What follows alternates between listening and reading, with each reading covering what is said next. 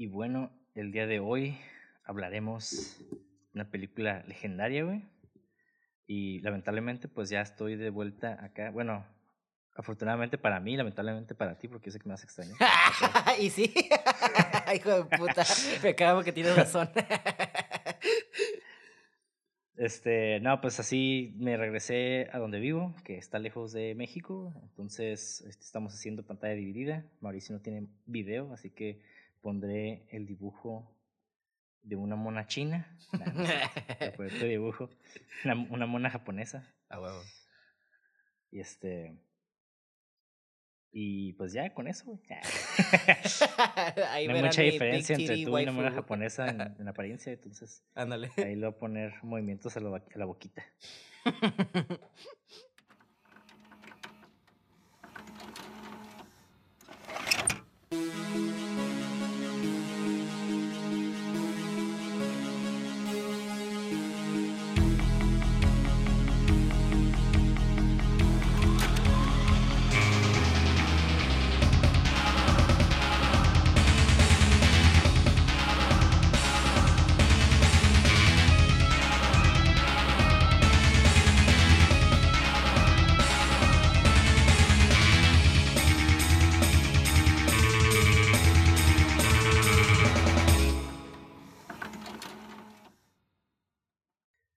Bienvenidos a Cine666.mpg, el podcast donde en cada episodio su servidor Monty de André dialogará con Mauricio Villa acerca del análisis, crítica y hechos interesantes o pertinentes que envuelven a una producción cinematográfica de género de horror, misterio, ciencia ficción y otros géneros de carácter fantástico. En pocas palabras, hablaremos de películas que nos gustan y de cosas que tal vez sean relevantes. Si no, no importa. Y bueno, como ya vieron en el título, el día de hoy hablaremos de Psycho, película de 1960 escrita por Joseph Stefano y pues esta película está basada en una novela de Robert Bloch que se llama igual Psycho y fue dirigida por Alfred Hitchcock, una leyenda dentro del cine de Hollywood y protagonizada por Janet Lee, que para los que no vieron nuestro episodio, bueno, no oyeron nuestro episodio de Halloween, es la mamá de Jamie Lee Curtis. Ah, sí, cierto, no me acordaba de eso. Y, ahorita que estaba viendo la película, era como, esta mujer está igualita a alguien, pero no ubicaba quién, ¿sabes cómo? Pero ya. Fíjate que a mí, no se, a mí no se me hacen similares, para serte honesto. No diría físicamente, pero tienen como una aura que me. Como esa. ¿Cómo se dice? Como. Eh, mondanés. O como ese tipo de. Un demeanor, como se manejan, como ellos hablan, como, como la manera en que se dirigen a gente, ¿sabes cómo? No sé cómo explicarlo. Como, una obra de inocencia. ¿Manerismos? Ándale, ándale. Ajá. Como que tiene una manera muy. Ah. No sé si me estoy explicando. No. sí, pero sí, sí, sí. Este, que sí, tienen como cosas eh, o ciertos movimientos que se parecen. Simón. Tal vez. sí, sí, sí. Se nota que es como madre e hija, ¿sabes cómo? Como que la mamá haga o ciertas acciones de actitudes de ella, ¿sabes cómo? Ajá. Fíjate que personalmente yo no lo veo. O sea, tal vez tengas razón. Ajá. Pero yo a mí no, sé, como que a mí se me hacen como dos personas, bueno, obviamente son personas diferentes, pero no se me hacen como madre e hija y a mí, güey. Se me hace bien raro eso. Ah, ok. tal vez yo estoy viendo más cosas de así mame mío, pero pues lo sentí, ¿no? Ajá, tal vez como ya sabes, como que encuentras la conexión de cierta manera. Exactamente, ándale. Bueno. Y bueno, voy a empezar con la sinopsis y después pues nuestras impresiones, ¿no? ¿De ahí? Eh, una secretaria de Phoenix se roba 40 mil dólares de un cliente, se da la fuga y se registra en un motel remoto administrado por un joven con, con lo que aparenta ser una madre controladora. Y bueno, ¿Qué te parece la película, güey? ¿Cuántas veces me dijiste que esta es la segunda vez que la ves? Sí, sí, sí, sí. Diría, este, me gustó bastante, güey. Y un problema de Psycho que creo que es, este, pues ya muy nato de la película por ser tan popular es que no puedes disfrutarla. por el sentido que ya está bien spoileada y cosas así, ¿no? Entonces, este, antes de verla yo ya sabía, pues, el twist y todo eso, ¿no? Y la escena icónica del final, pues, eh, es cuántas veces la hemos visto referenciada, bueno, hasta el asesinato, ¿no? Entonces, este es como... No pude como sacarme... Me hubiera gustado más bien no saber nada de Psycho y sorprenderme de lo tanto que está, de lo bueno que está esta película, porque aunque ya sabía lo que iba a pasar, todavía me queda como, a la verga, ¿qué va a pasar? ¿Sabes cómo? Simplemente me hubiera gustado, pues, no haber, no haber sabido nada de, de lo que previamente había sabido de la película y spoilers así, pues. Pero la película me gustó un putero, güey. Me gusta un chingo la simplicidad y me gustó mucho que, pues, e- e- es una película que hacía mucho show don't tell, ¿sabes cómo? Y eso me Ajá. fascinó, entonces... De hecho, me inspiró, va a inspirar varias cosillas así. Me quedé, ah, ok. Digo, ah, eh, me caga a Alfred Hitchcock como persona por unos detallitos ahí bien culeros que tiene, pero sus películas, pues, es otro pedo, ¿no? Sí, o sea, sí, también hay que desacreditar eh, el hecho del talento, ¿no? O sea, el talento que tiene este güey. Porque la neta, es una película muy vergas Ujú. que yo sí tuve la, la, la fo- la fortuna de verla, pues digamos, antes de que fuera como... Pues es que sí era famosa cuando estaba morro, pero yo sí la vi con ojos nuevos, no no sabía nada de cine. Y yo vi la película, originalmente vi la película de... de, de- ¿Cómo se llama este pendejo? El, ¿Mauricio? Vin- Ah. No, Vince Vaughn, ¿sí se llama Vince Vaughn? el vato? Simón Bisbon, ajá. El actor. Ajá, El bueno, comediante. es la película de Gus Van Sant. Ajá. La película de Gus Van Sant, que es la- básicamente es exactamente lo mismo, pero con diferentes actores y a color. Ajá. Ajá, yo la vi en morro y esa película sí me sorprendió un chingo. Pero la, Mm. cuando vi la original, después, igual yo sí la disfruté bien cabrón. Digo, Tai no, no estudiaba cine en ese entonces, estaba como en la prepa, creo. Ujú. Y este, y no mames, o sea, para mí fue como, no mames, o sea, me, me, sí me sorprendió igual, especialmente el, Anthony Perkins, se me, hizo, se me hizo mejor Anthony Perkins que, que, Vince Vaughn, la neta, para este papel. Sí, es que entiendo el casting de Vince Vaughn, porque pues es un vato como, se ve como calladito, tenía el mismo cuando estaba más delgadito, pues, o sea, sí lo ves muy similar a Anthony Perkins, pero pues el vato, el Anthony Perkins trae un dinamismo y una vulnerabilidad al papel que te la crees, güey, o sea, estás, lo ves desde el principio luchando con sus dobles personalidades, ¿no? Y te quedas a la verga. Ajá. Y con una simple mirada, ¿no? A veces, digo, vamos a entrar más a detalle a la plática donde la, se me olvida la chica, habla con el Norman, ¿no? Y es una plática muy extensa, muy vergas, donde pues están hablando, pero están describiendo sus personalidades, ¿no? No con... Ajá. No están hablando con exposición, sino el diálogo te lleva... De hecho, te cuentan toda la película, ¿no? Casi, casi.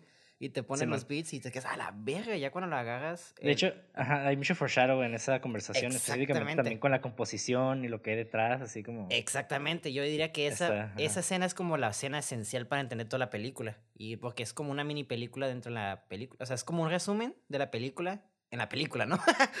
y, y está súper perro eso. Sí, sí, sí, quedé, sí, sí. No mames, güey, eso es- escribí bien vergas. Tener un guion así bien vergas. Y la actuación de ese vato en esa escena, no mames, güey. Podías ver sus ojos llenos de dolor, pero también de cómo se mostraba como respeto a su mamá, pero también miedo. Y decía, no, pues es que. Y una línea que me encantó. O, no me acuerdo cómo se llama, no la odio, odio a lo que se ha convertido y te quedas vergas, güey. Esa línea es como que la línea perfecta para no sí, y luego está más creepy, ¿no?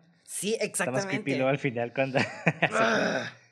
E- Y, y es porque te está hablando de él mismo, ¿sabes cómo? Es como la verga, güey. Es como que, oh, no, está bien dolorosa la película, güey. Y está, como tú dices, está muy vergas. No más que los plot twists. Pues sí, son plot twists, ¿no?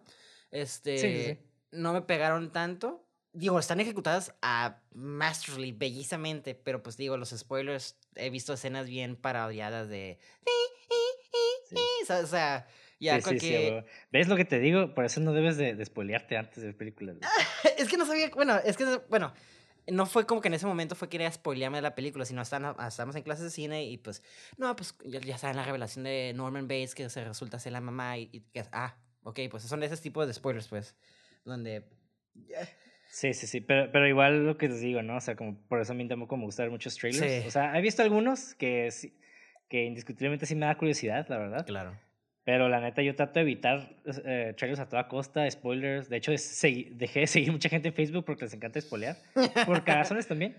Digo, no me gusta pelearme con gente, nada más los dejo de seguir y ya. Y sí, sí, ajá. Este. Y así tengo un chingo baneados de que no, o sea, nadie me va a spoiler. Porque a mí, para mí, sí es como el ir al cine, sí es un disfrute, pues bastante. Pues es un disfrute, punto. Así. Entonces, no quiero que alguien venga a cortarme esa, esa parte que me gusta. Pues me gusta disfrutar, disfr- me gusta sorprenderme, ¿no? Sí, de Curiosamente, esta película de, de Tom Cruise que se llama. En español se llama El filo del mañana, se llama. Edge of Tomorrow, Edge ¿no? of Tomorrow. Ajá.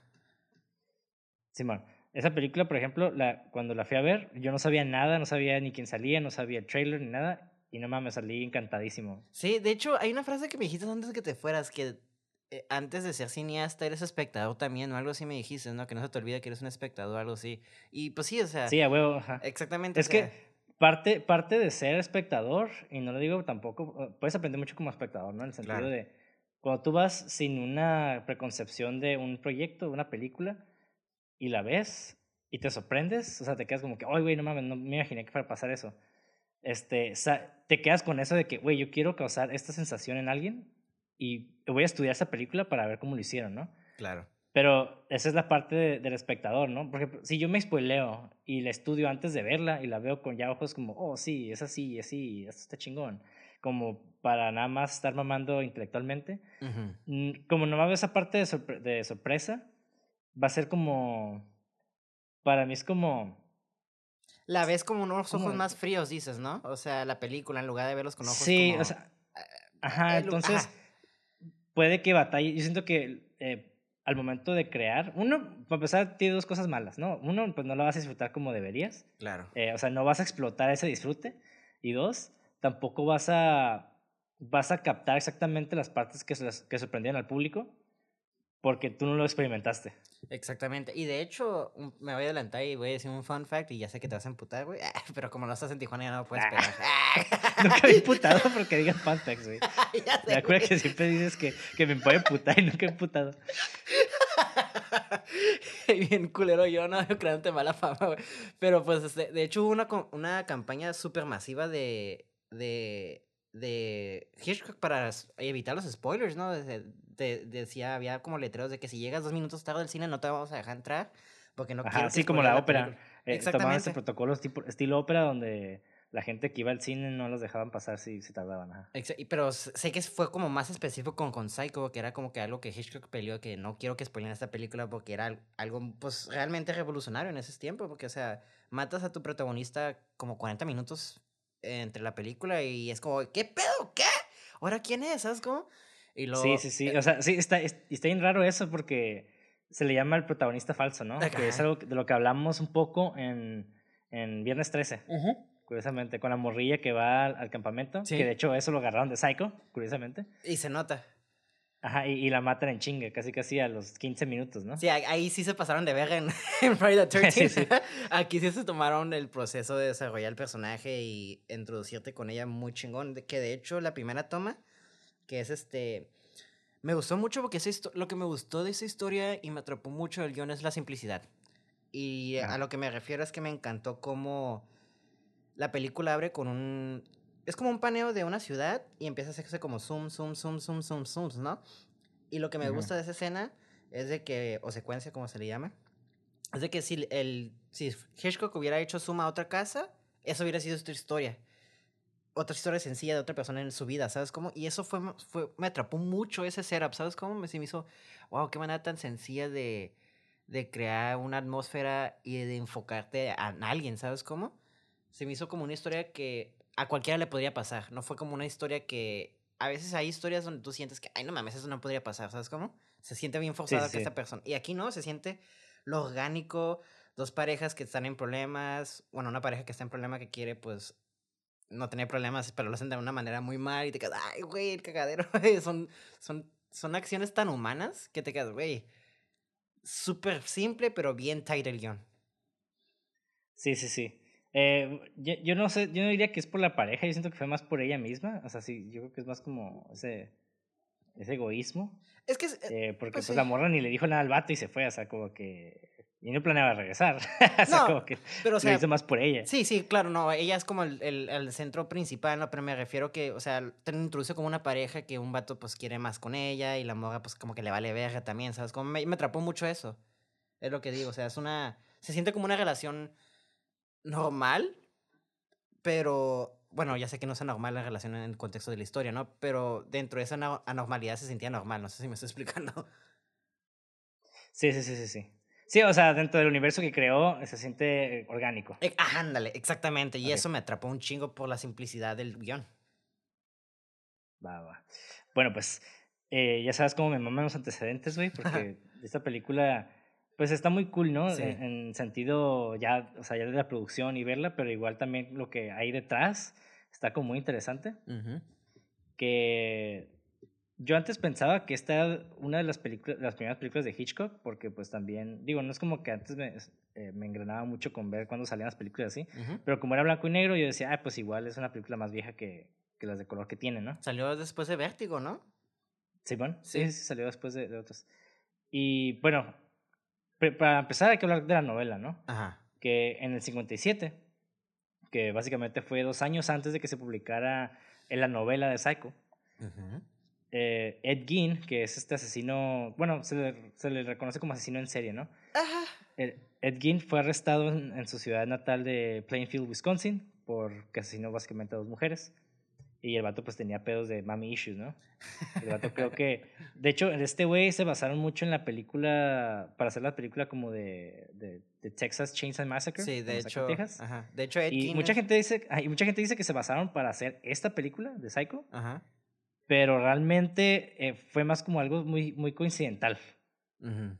Es, fue algo como muy de sin- sincronicidad de que estaba pasando casi casi al mismo En tiempo. el ¿no? momento, ajá.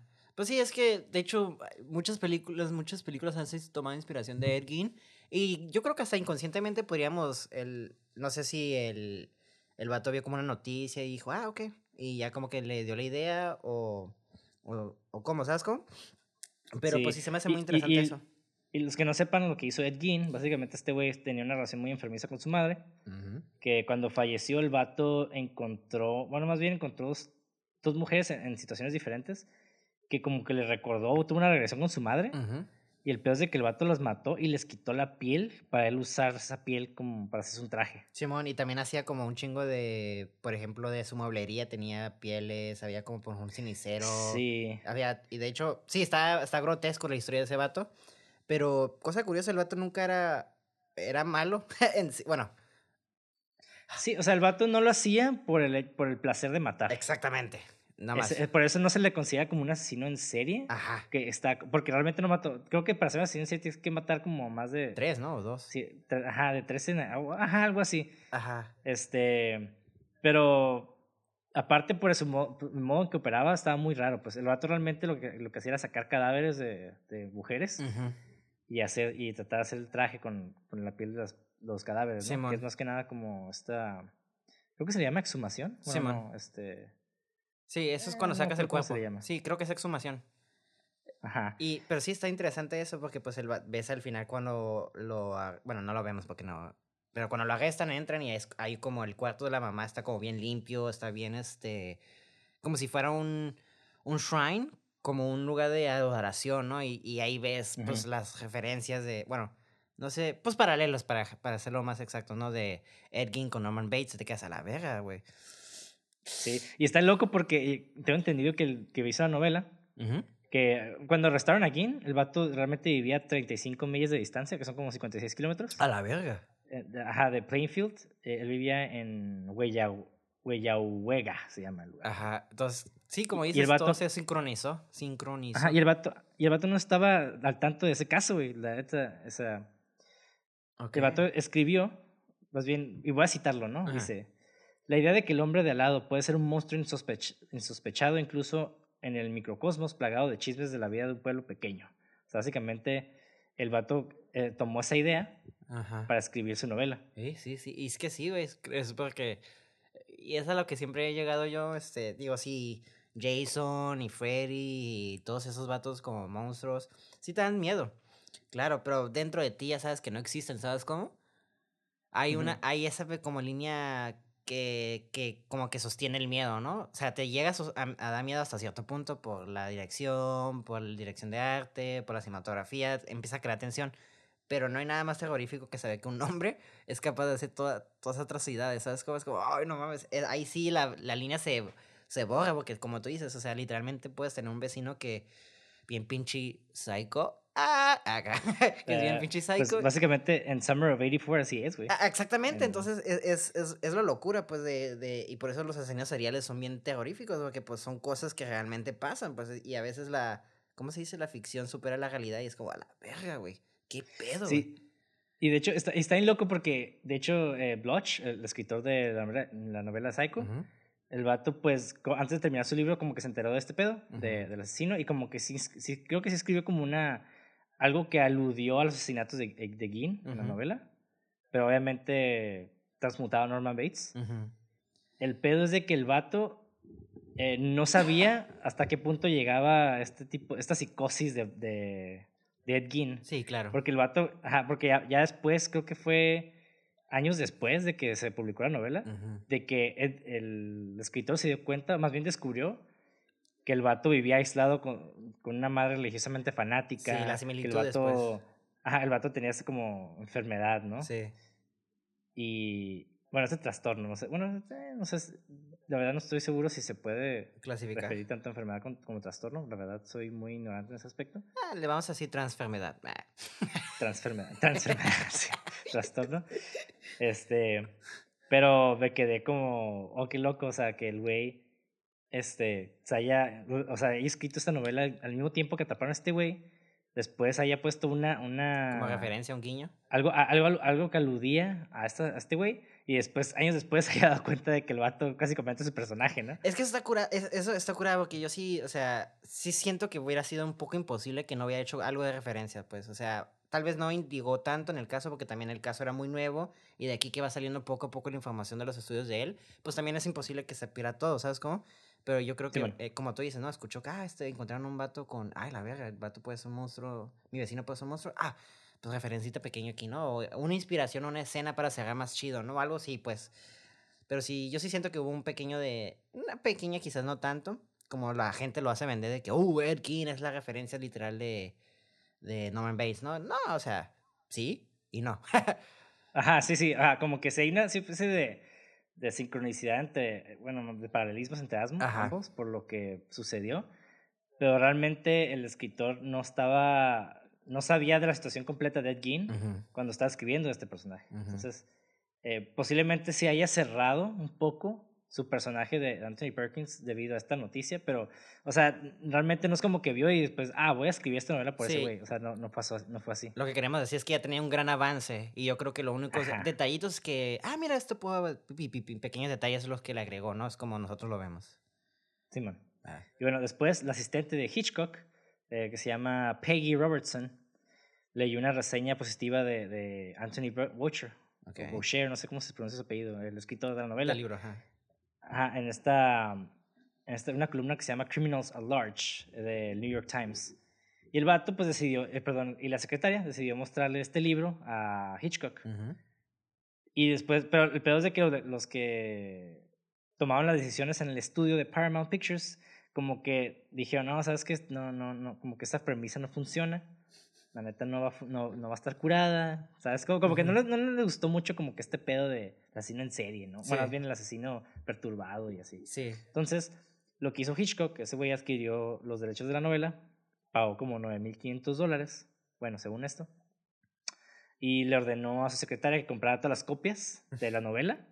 O sea, como que, Sí, sí. "Ey, creo que te lances a comprar todas estas pinches copias para que Haya la menos gente libros, ¿no? ajá, haya menos libros y la gente no, no se haga popular y la gente no, no Se sorprenda cuando vea la película, ¿no? Sí. Que, que está medio cagazón eso, porque es como que, que digo, igual el, el escritor sí tuvo, pues le compraron sus copias, ¿no? Pero igual fue como de que... No leyó a los demás, fíjate. ajá. Ajá, le quitó la Sí, oportunidad a otras personas de leer.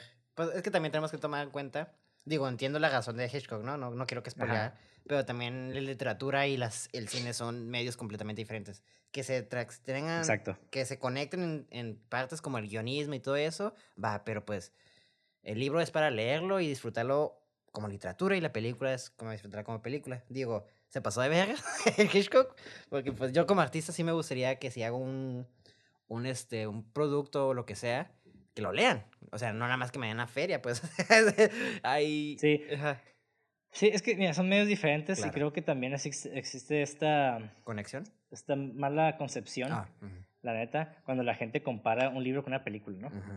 Eh, siempre dicen, ah, es que el libro está mejor que la película. Y yo, es que no puedes compararlo porque una, estás, básicamente estás, estás eh, eh, comparando tu imaginación con, una, con algo ya material, pues. Claro. Y aparte, un Es libro como- tiene 500 hojas, ¿no? Y un guion a lo mucho tiene ciento y algo.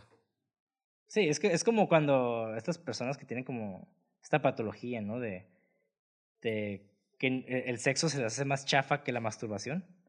Porque la masturbación, eh, como ellos se lo imaginan muy vergas, y cuando pasa, no, no es como se lo imaginan, como que prefieren ah, no, pues que está mejor esto porque mi imaginación me, me lleva más allá, ¿no? Claro, pues obviamente. Así eso vamos, pues sí. y es como, pues, o sea, sí, o sea, el libro, aparte puedes detallar más cosas, ¿no? Como qué es lo que siente el personaje a diferencia de, o sea, tú no puedes proyectar en pantalla. O sea, sí puedes ponerlos a que alguien muestre sentimientos, pero no puedes poner lo que, estás, lo que está pensando exactamente, ¿no? Porque pensamos de una manera muy abstracta. Claro, y luego si llegas a poner lo que dice, empiezas a llegar a la sobreexposición. Es una línea muy delgada, pues, de, de cómo balancear una, una película con diálogo e imágenes a, una, a un libro. Porque un libro literalmente solo estás escribiendo. en una película estás pensando en imagen, sonido y diálogo, eh, etc., pues. Entonces, sí. no sean pendejos y digan, ay, pues el libro de Harry Potter está mejor que la película. Pues sí, pendejo, ahí tienes un chingo de páginas para describir, desarrollar cosas, güey. O sea, sí, no, sí, no se pasen de verga, güey. Sí, y, digo, hay gente que prefiere ver la película. Que se yo personalmente, yo sí prefiero ver la película que leer los libros de Harry Potter. eh, digo, hay, hay otros libros que, pues, la neta, no. O sea, que sí vale la pena más leer el libro. Es que diferentes experiencias, ¿no? O sea, en nuestro caso Vayamos con Berserk. Siempre tenemos que mencionar Berserk. Ah, huevo, güey. O sea, el anime está bien perro, pero la neta el manga está más vergas. Claro. o sea, lo que es. Lo que es, lo que es. Y si me preguntas a mí, yo te diría que el anime está, los tres animes, el primer anime está ok y los están culerísimos. Entonces, y, ahí ya vemos la diferencia. Entonces, eh, a Ricardo dice, eh, está curada el anime. Yo te puedo decir no, pero es la, es la belleza de tener este, gustos diferentes y también la belleza del, del medio. No todo el medio está hecho para todos, o sea, y también el, el, anime y la adaptación es la interpretación del artista. Esa es otra cosa que tenemos que tomar en cuenta. exactamente, exactamente. O sea, todos vamos, cuando nos cuentan una historia, siempre todos nos imaginamos cosas diferentes, ¿no? Claro, claro. De hecho, hace poco estábamos hablando de un proyecto tú y yo. Y te dije, ah, mira, esta cámara no quiero, el vato va a estar haciendo eso, eso. Y tú dijiste, ah, sí, yo me lo imagino con cada movimiento. Y yo te dije, no, yo me imagino con la cámara bien fija. Y o sea, es sí, no, ajá, exacto. son interpretaciones diferentes. Yo, yo, me imaginaba más dramático y tú me imaginabas más cómico. Exactamente. Ajá, y sí.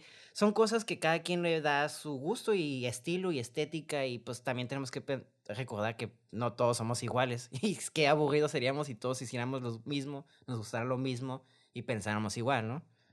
Simón. Pero bueno, ya regresando un poquito a los antecedentes. Básicamente, los ejecutivos de Paramount se opusieron a la propuesta de Hitchcock y se negaron a proporcionar este, el presupuesto que él quería, ¿no? Y pues Hitchcock le dijo, ah, pues ¿sabes qué? Pues yo puedo filmar, filmar Psycho de forma rápida y económica.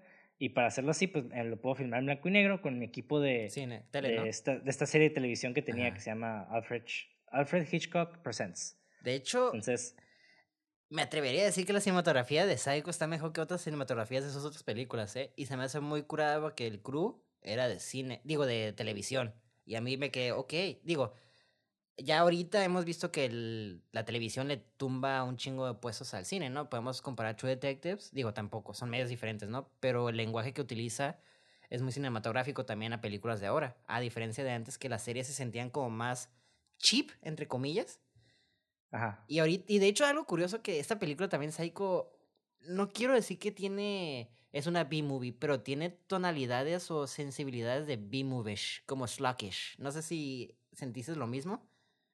No, para nada.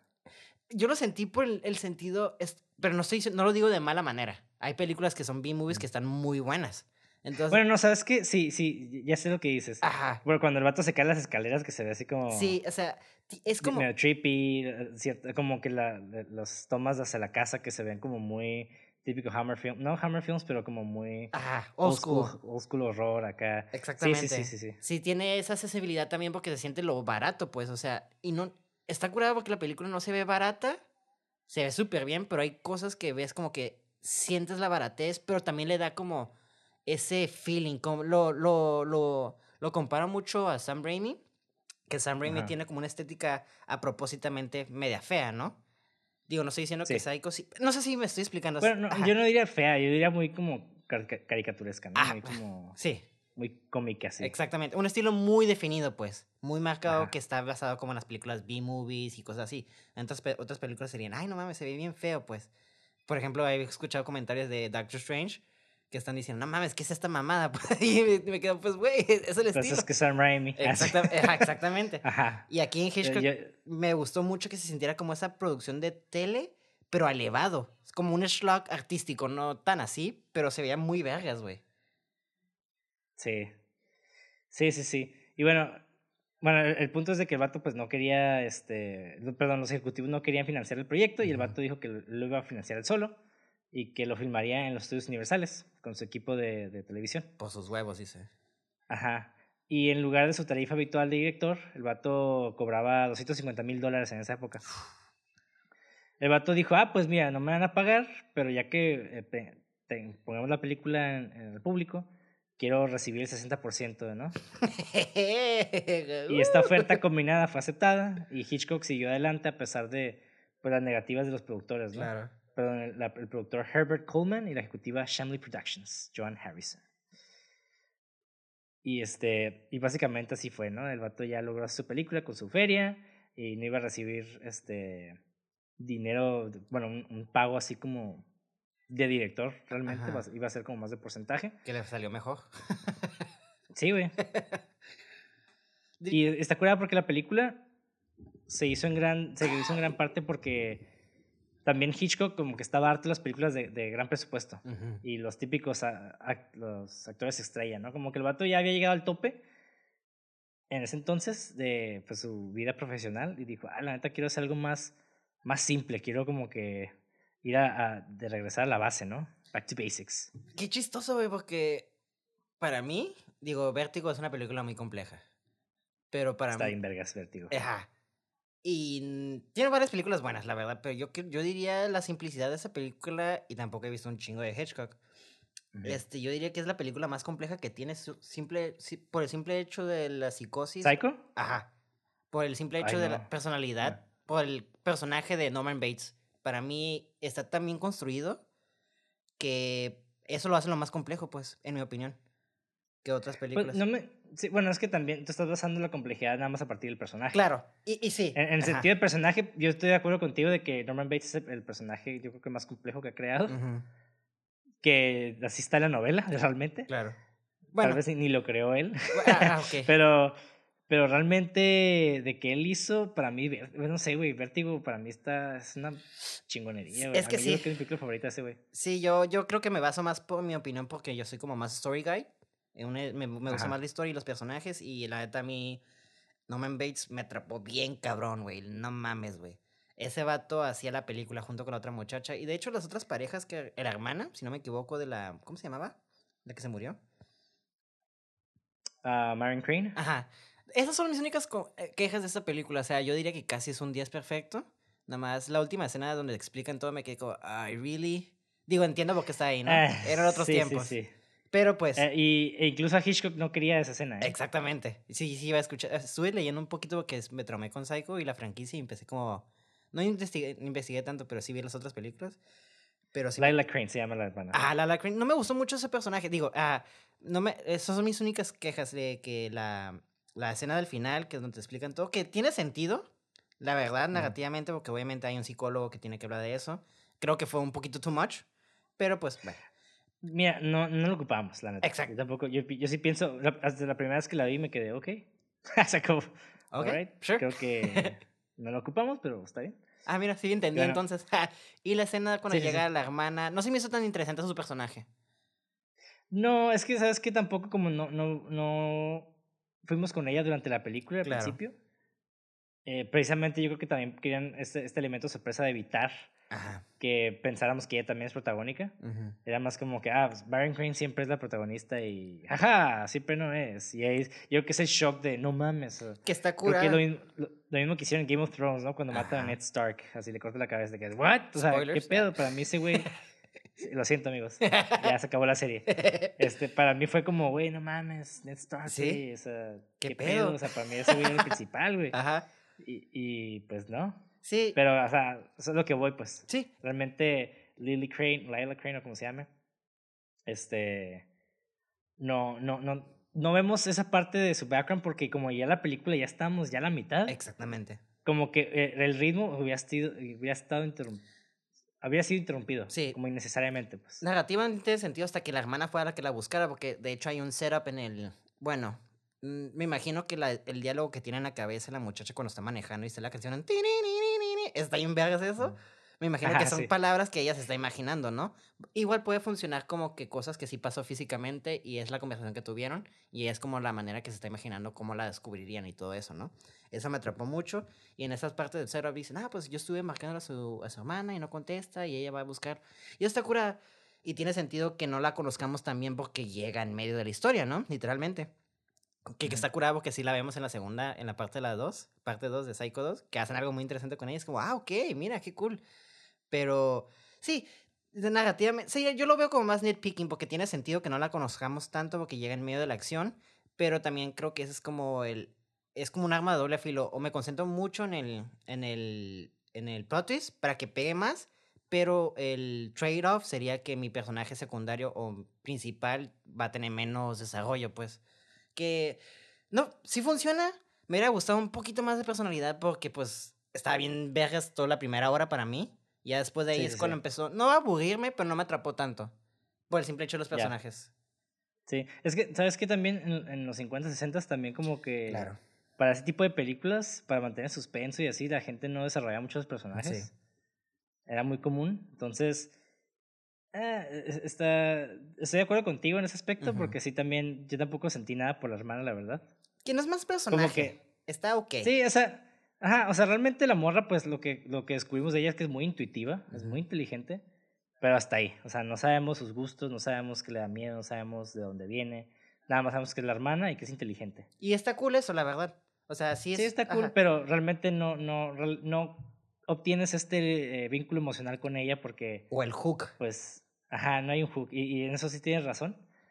Pero también, o sea, yo creo que Psycho no hubiera llegado a ser Psycho de no ser por ese pinche Twist. plot twist. Exactamente. "Oh". Entonces, unas por otras. Exactamente. Lamentablemente, pues digo, en, en- el arte también nada es perfecto, ¿no? Yo, yo ya sé que dije que Bat, The Batman era una película perfecta, pero lo dije porque para mí es perfecta. Claro. Pero realmente, pues tiene sus fallas como todo, todo el arte, ¿no? Sí. Es más, el arte no puede ser perfecto, güey. Si no tiene imperfecciones, no es arte, güey. Así de pelada. Así pelada. Entonces, eh, bueno, regresando un poquito a lo de Hitchcock, el vato de que no, que quiso regresar a hacer esa película, también es en parte, güey, porque en el 55, eh, bueno, eso es lo que mucha gente dice, ¿no? No me consta de que Hitchcock sea tan petty, pero Mm. eh, este, sí.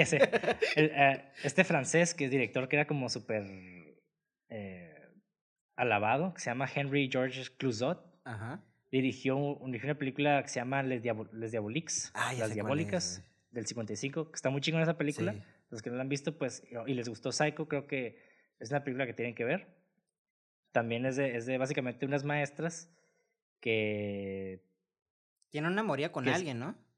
Ajá, haz de cuenta que está- trabajan con una escuela, un, un orfanato, no me acuerdo qué era, pero haz de cuenta que dos maestras eh, tienen como, hacen un plan para matar al director. Que es básicamente el amante y la otra, creo, creo que es la esposa. O Sí, no sí es la esposa. Ajá, no, no creo exactamente, pero el punto es de que planean matarlo y terminan ma- mandando su cuerpo a la... Haz de cuenta que tiene una alberca afuera, lo matan, bueno, es que lo matan y lo aventan a, a la alberca. Y el pedo es de que deciden limpiar la alberca y los morras es de que, oh, fuck, ahí está el cuerpo, ¿no? Como de que tenemos que sacarlo. Ajá. Después de que cuando lo buscan, pues ya no está, güey, y la, la morra se empieza a ondear. Y también tiene un plot twist sacar curada al final. Que no les voy a spoilear porque la verdad sí estaría curada que la vieran. Ujú. Este, pero básicamente pasó mucho. Cuando pasó esa película, dijeron muchos críticos que Clusot había superado a Hitchcock. O sea, y está bien loco porque Hitchcock pues hizo después Vértigo en el 58, que todo el mundo dijo que era una obra maestra, pero fue una falla, o sea, realmente falló en taquilla. Igual North by Northwest también fue aclamada como una obra maestra y también falló en taquilla. Entonces el vato como que tampoco le querían soltar tanta feria. Sí, de hecho, Psycho sí fue un hitazo de. Fue su. mm, Es como la primera película que es un hitazo de él. ¿no? Así Ajá. de ah, Smashing Hit, pues. Si no mal recuerdo. Sí. Y lo que el rumor que dice es de que este vato Hitchcock, después de estas fallas, de que la gente está diciendo que este güey, que era como su rival, ya lo había superado, como que el vato dijo, ah, sí, pues yo voy a hacer mi película en blanco y negro, y así también low budget, y vas a ver que va a ser algo mejor. y pues la neta sí está más verga. A mí personalmente me gusta más Psycho, la neta. Pero Les Diabolix no tampoco se queda atrás, güey. Está, está curada, güey. Ay, yo no sabría.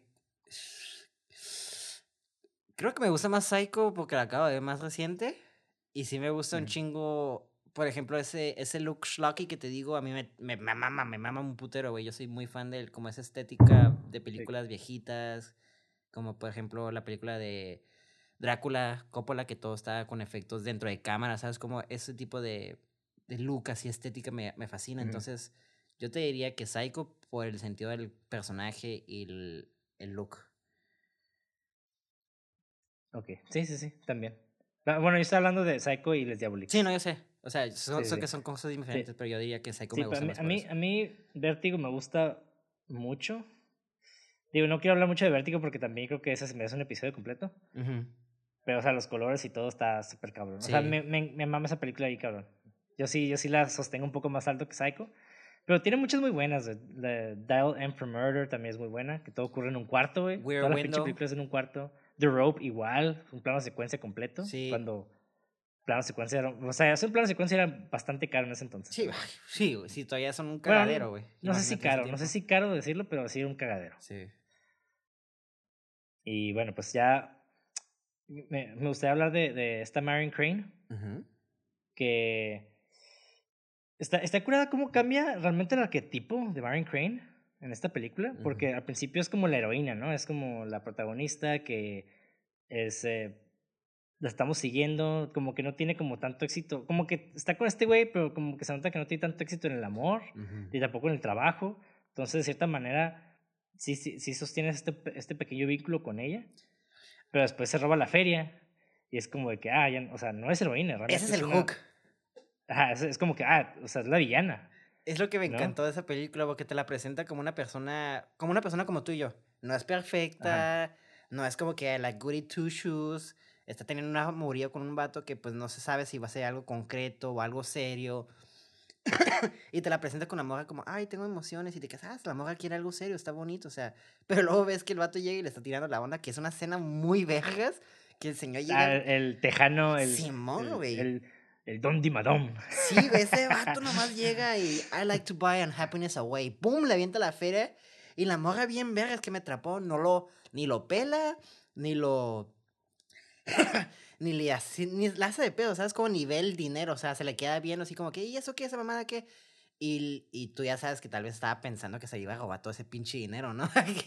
y algo que me encanta que la, que la compañera, ay no mames, me dije, cállate pendeja, dijo, la compañera llega y me dijo, ay, te estaba tirando la onda, creo que notó mi anillo. Y yo me quedé, cálmate, morra. se notó bien celosa, güey, me encantó todo eso. Tiene un, tiene un humor bien chistoso esta película, ¿eh?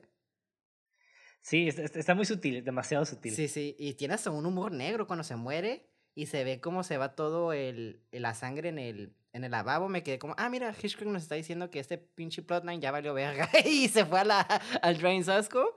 Y la van a un panel al dinero. Es como, bueno, no, ¿qué va a pasar? Es como, güey, ¿qué pedo, güey? Eso está chingón. Sí, definitivamente. Y luego el dinero parece que es como que algo muy importante, pero realmente es el McGuffin, ¿no? Es, es este, este, este elemento que parece ser importante, pero que realmente no, no tiene ninguna relevancia al, a lo que va a ocurrir. Sí, de hecho casi la mitad te podría decir que es irrelevante, pero es súper importante porque es el setup de todo. Entonces te quedas a la Sí, pues el setup. Realmente es como la justificación del por qué ella se va de la ciudad y llega a ese hotel tan, tan apartado de la civilización. Claro, claro, claro. Está, está verguísima. Todo, está el guion, el guion está...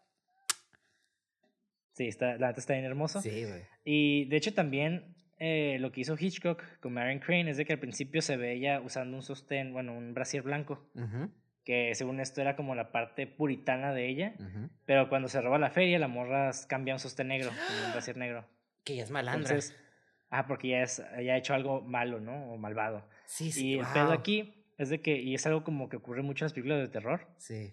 Que realmente te matan, así, o sea, tú Ahí te matan porque cometiste un pecado, básicamente. Exactamente. cometiste un error. Sí, sí. Y los errores en la vida real no se perdonan. Sí, sí, esa es la cosa, ¿no? Muy gringo el pensamiento. De hecho, hasta los westerns podemos verlos, ¿no? Este, los malos siempre tenían la cachucha negra y los y los buenos con la cachucha blanca, ¿no? O sea, the white hats, Sí. the white hats and the black hats, es como se los... Ay, yo siempre mamando con westerns, ¿no? Pero, o sea, sí, o sea, son cosas, pláticas muy, o ideas, o ah, aportaciones visuales que te ayudan a contar algo narrativamente bien vergas, pues. Y la neta no me di cuenta que de eso, o sea, que la neta, es- la morra empezó con un brasier blanco cuando estaba con el chico y cuando se roba el dinero ya tiene un brasier negro. Y, y sí es cierto, ya es Sí. como la malandra. Y está curado porque como dice Psycho, no diría que es como la creación de los slashers. Yo diría que es como una fuerte inspiración de la creación de los slashers. Y pues ya puedes ver de que, por ejemplo, en Jason tomaban, tomaban, cogían o fumaban marihuana y que era muerte segura, pues. Sí, man, sí, sí, sí. Si tú si cogías o si fumabas marihuana, ya valías verga. Algo malo, rompías la ley y pues ya sabes cómo es Estados Unidos, ¿no? Muy este conservativo, muy puritanos y todo así. Conservador, Ajá. ajá. exactamente. Entonces, puedes ver el, el porqué de las cosas, ¿no? Sí, sí, sí, sí, sí. Ay, qué sabroso estar examinando el cine, ¿no? y, y está, está bien perro porque pues, Marion Crane se nota que, o sea, cometió un chingo de errores, o sea, con la policía, se estaba siempre nerviosa, pagó, o sea, se mostró súper nerviosa con el vendedor también. sí, sí, sí. También con el otro güey, con el Norman Bates, dio un nombre falso y después se presentó con un nombre diferente. Sí, sí, sí. O sea, ah, mi nombre es Marion Crane. Y, y el vato, pero no te llamabas de esta manera, o sea, acabas de escribir en el papel que tu nombre es. Otro nombre. Que está ahí en vergas esa parte porque le dice, dice Mises, ¿quién sabe qué? Y le dice, ah, le corrige el nombre y se queda, ah, ok. Y luego al final se ve, el vato va y checa el libro, güey, y te quedas así, el vato nomás como que hace una sonrisa y te quedas, a la verga, güey. Este vato está bien pasa de vergas porque siento que otro director ya ha dicho, no, no, yo no me llamo así, oh, oh, es que me equivoqué o algo así. Fue bien sutil, ¿sabes Ajá. cómo?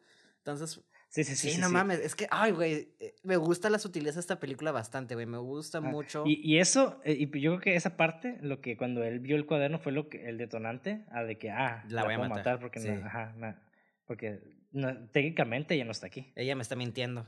Ajá, exacta- Ajá. exactamente. Y, y está curada porque esa plática que tienen, para mí es la mejor escena de la película.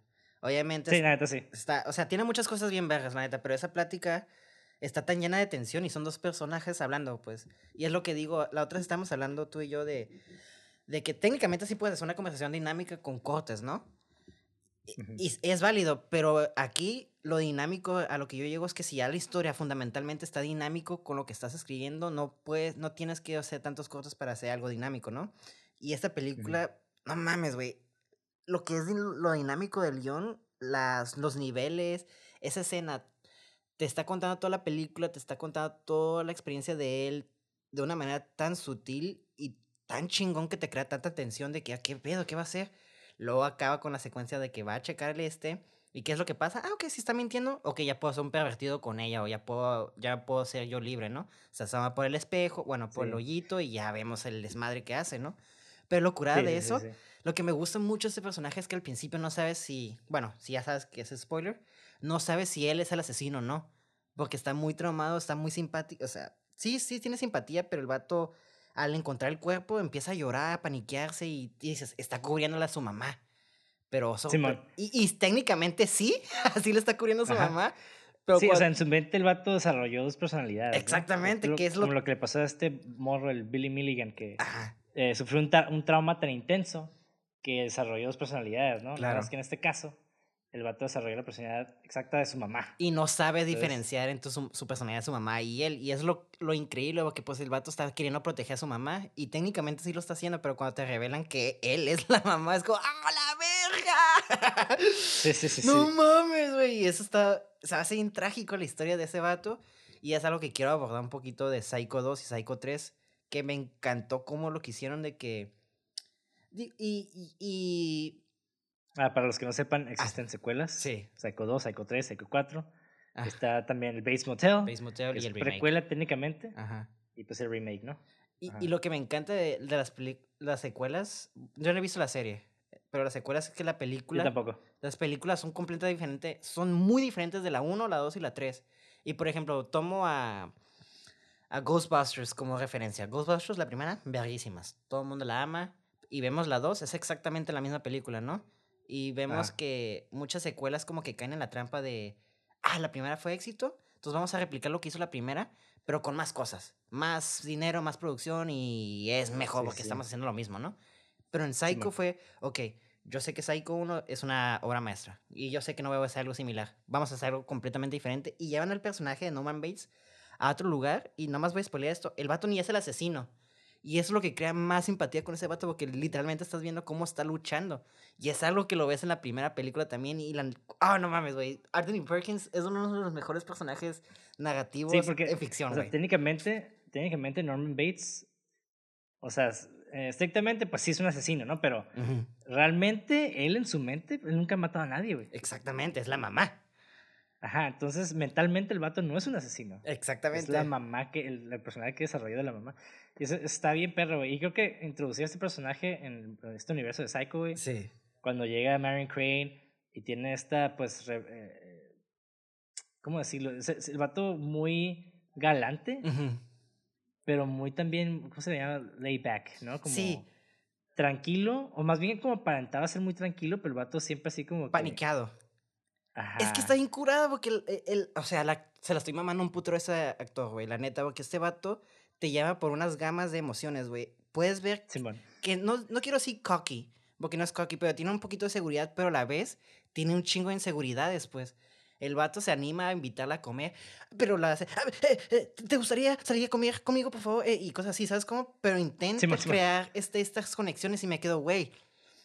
Digo, yo sí soy una persona media nerviosa cuando hablo con otras personas también a veces. Y, y me quedo, ay, mira. Tú eres un chihuahua, güey. Sí, exactamente. A veces me pongo bien agresivo, pero a veces me pongo con, con, miedo, ¿no? y- 50% odio, 50% temblorina. Exactamente. güey. y está súper curada ver cómo, pues los niveles, pues, o sea, la manera en que sutilmente empezaba a llorar con sus ojos, pero el vato seguía muy serio. No mames, güey. La neta, este vato, hasta me atrevo a decir que en la 2 se la rifó más que en la primera, güey. No mames, güey. Sí, la verdad. Ay. Es que me gusta mucho la primera eh, estéticamente, Sí. como cómo se hizo. La segunda. Esas películas como que esperas que son, vayan a ser. te- a mí me gustó más por el hecho de que esperaba que iba a ser peor. Es- Pero superó mis expectativas. Sí, entonces fue como que, ay, güey, entonces. No, o sea, no estuvo nada mal, güey. Estuvo bien vergas. No, sí, está vergas, güey. Sí, pero no, no hay que engañarnos mucho con eso. No, porque claro. Para empezar, no me acuerdo tanto, no me acuerdo tanto de los detalles de la película. no. Tampoco quiero decir cosas erróneas. Yo solo quiero mencionar que el arco narrativo de Nor- Norman Bates, y si es algo que a ustedes les interesa de ver la primera, y si la ven, yo digo que sí vean la, segunda sobre todo, y la tercera por el estético, y el, para terminar el arco narrativo de él. Hacen cosas de muy- hecho, creo que él dirigió la tercera, Sí, ¿no? exactamente, la dirigió, y, y se nota que el vato estudió un putero Hitchcock, digo. Está artísticamente muy bonita, pero bueno, regresando a Norman Bates. Pues sí. el, va- el vato, el vato de el Anthony Perkins creo que estudió después o creo que aprendió mucho de- del cine europeo. Sí. Entonces está un poquito más sensible en ese aspecto. O sea, no está tan americanizado. Ujú.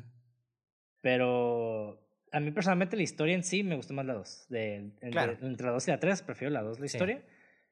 Y estéticamente me gustó un poquito más, ah, no sé.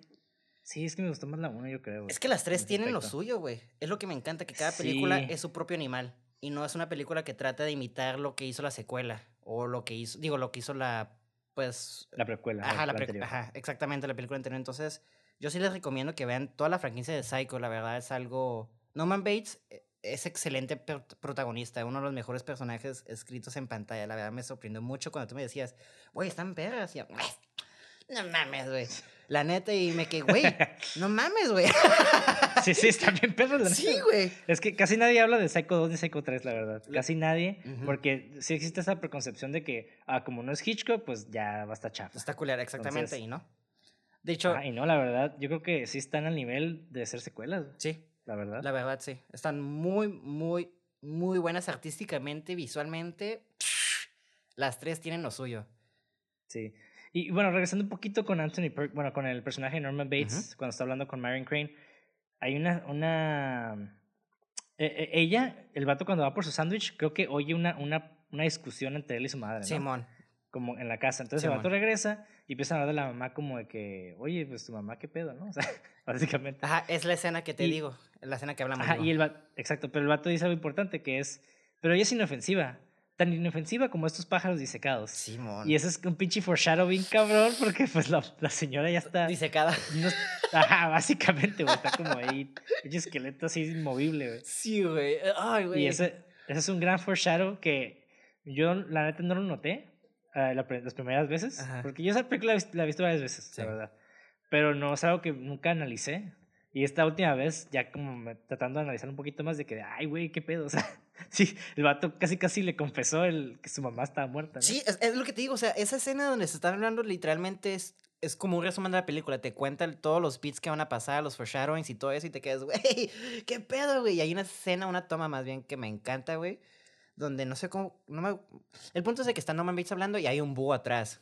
Y pues el búho está como que Sí. volando, ¿no? Y pues no manches, es como si fuera eh, Norman Bates la presa y la muchacha es el the prey. Y es como, verga, ya valió esta morra. Ajá. Y lo, Simón. y luego hasta te quedas, güey, pues es que este vato, pues, bien ofensivo, bien mommy's boy, ¿qué va a hacer, no? Pero lo- cuando le dice la tipa, ah, pues, ¿has pensado en meterlo un, a, un, a un lugar para que la cuiden? El vato se empieza a emputar, güey. Se empieza a enojar y la chingada y te quedas, a Ujú. la verga, este. Sí, o sea, ¿cómo, ¿cómo te atreves a decirme que mi madre Está está, loca. loca. y que ocupa que la cuide alguien más? Pero está bien vergas porque luego cuando te das cuenta que él es su mamá, güey, es como, te quedas, no mames, o sea, ¡ah! Le- se, se emputó porque le estaba criticando a él, ¿sabes cómo? Digo, Bueno, es que el vato tal vez no estaba pensando que lo estaba criticando. Es que está, está... ajá. Yo creo que el vato se ofendió por el hecho de que su madre... Es como cuando ofende a tu mamá, güey. Sí, te- exacto. Te, enojas, güey. Sí, sí, sí.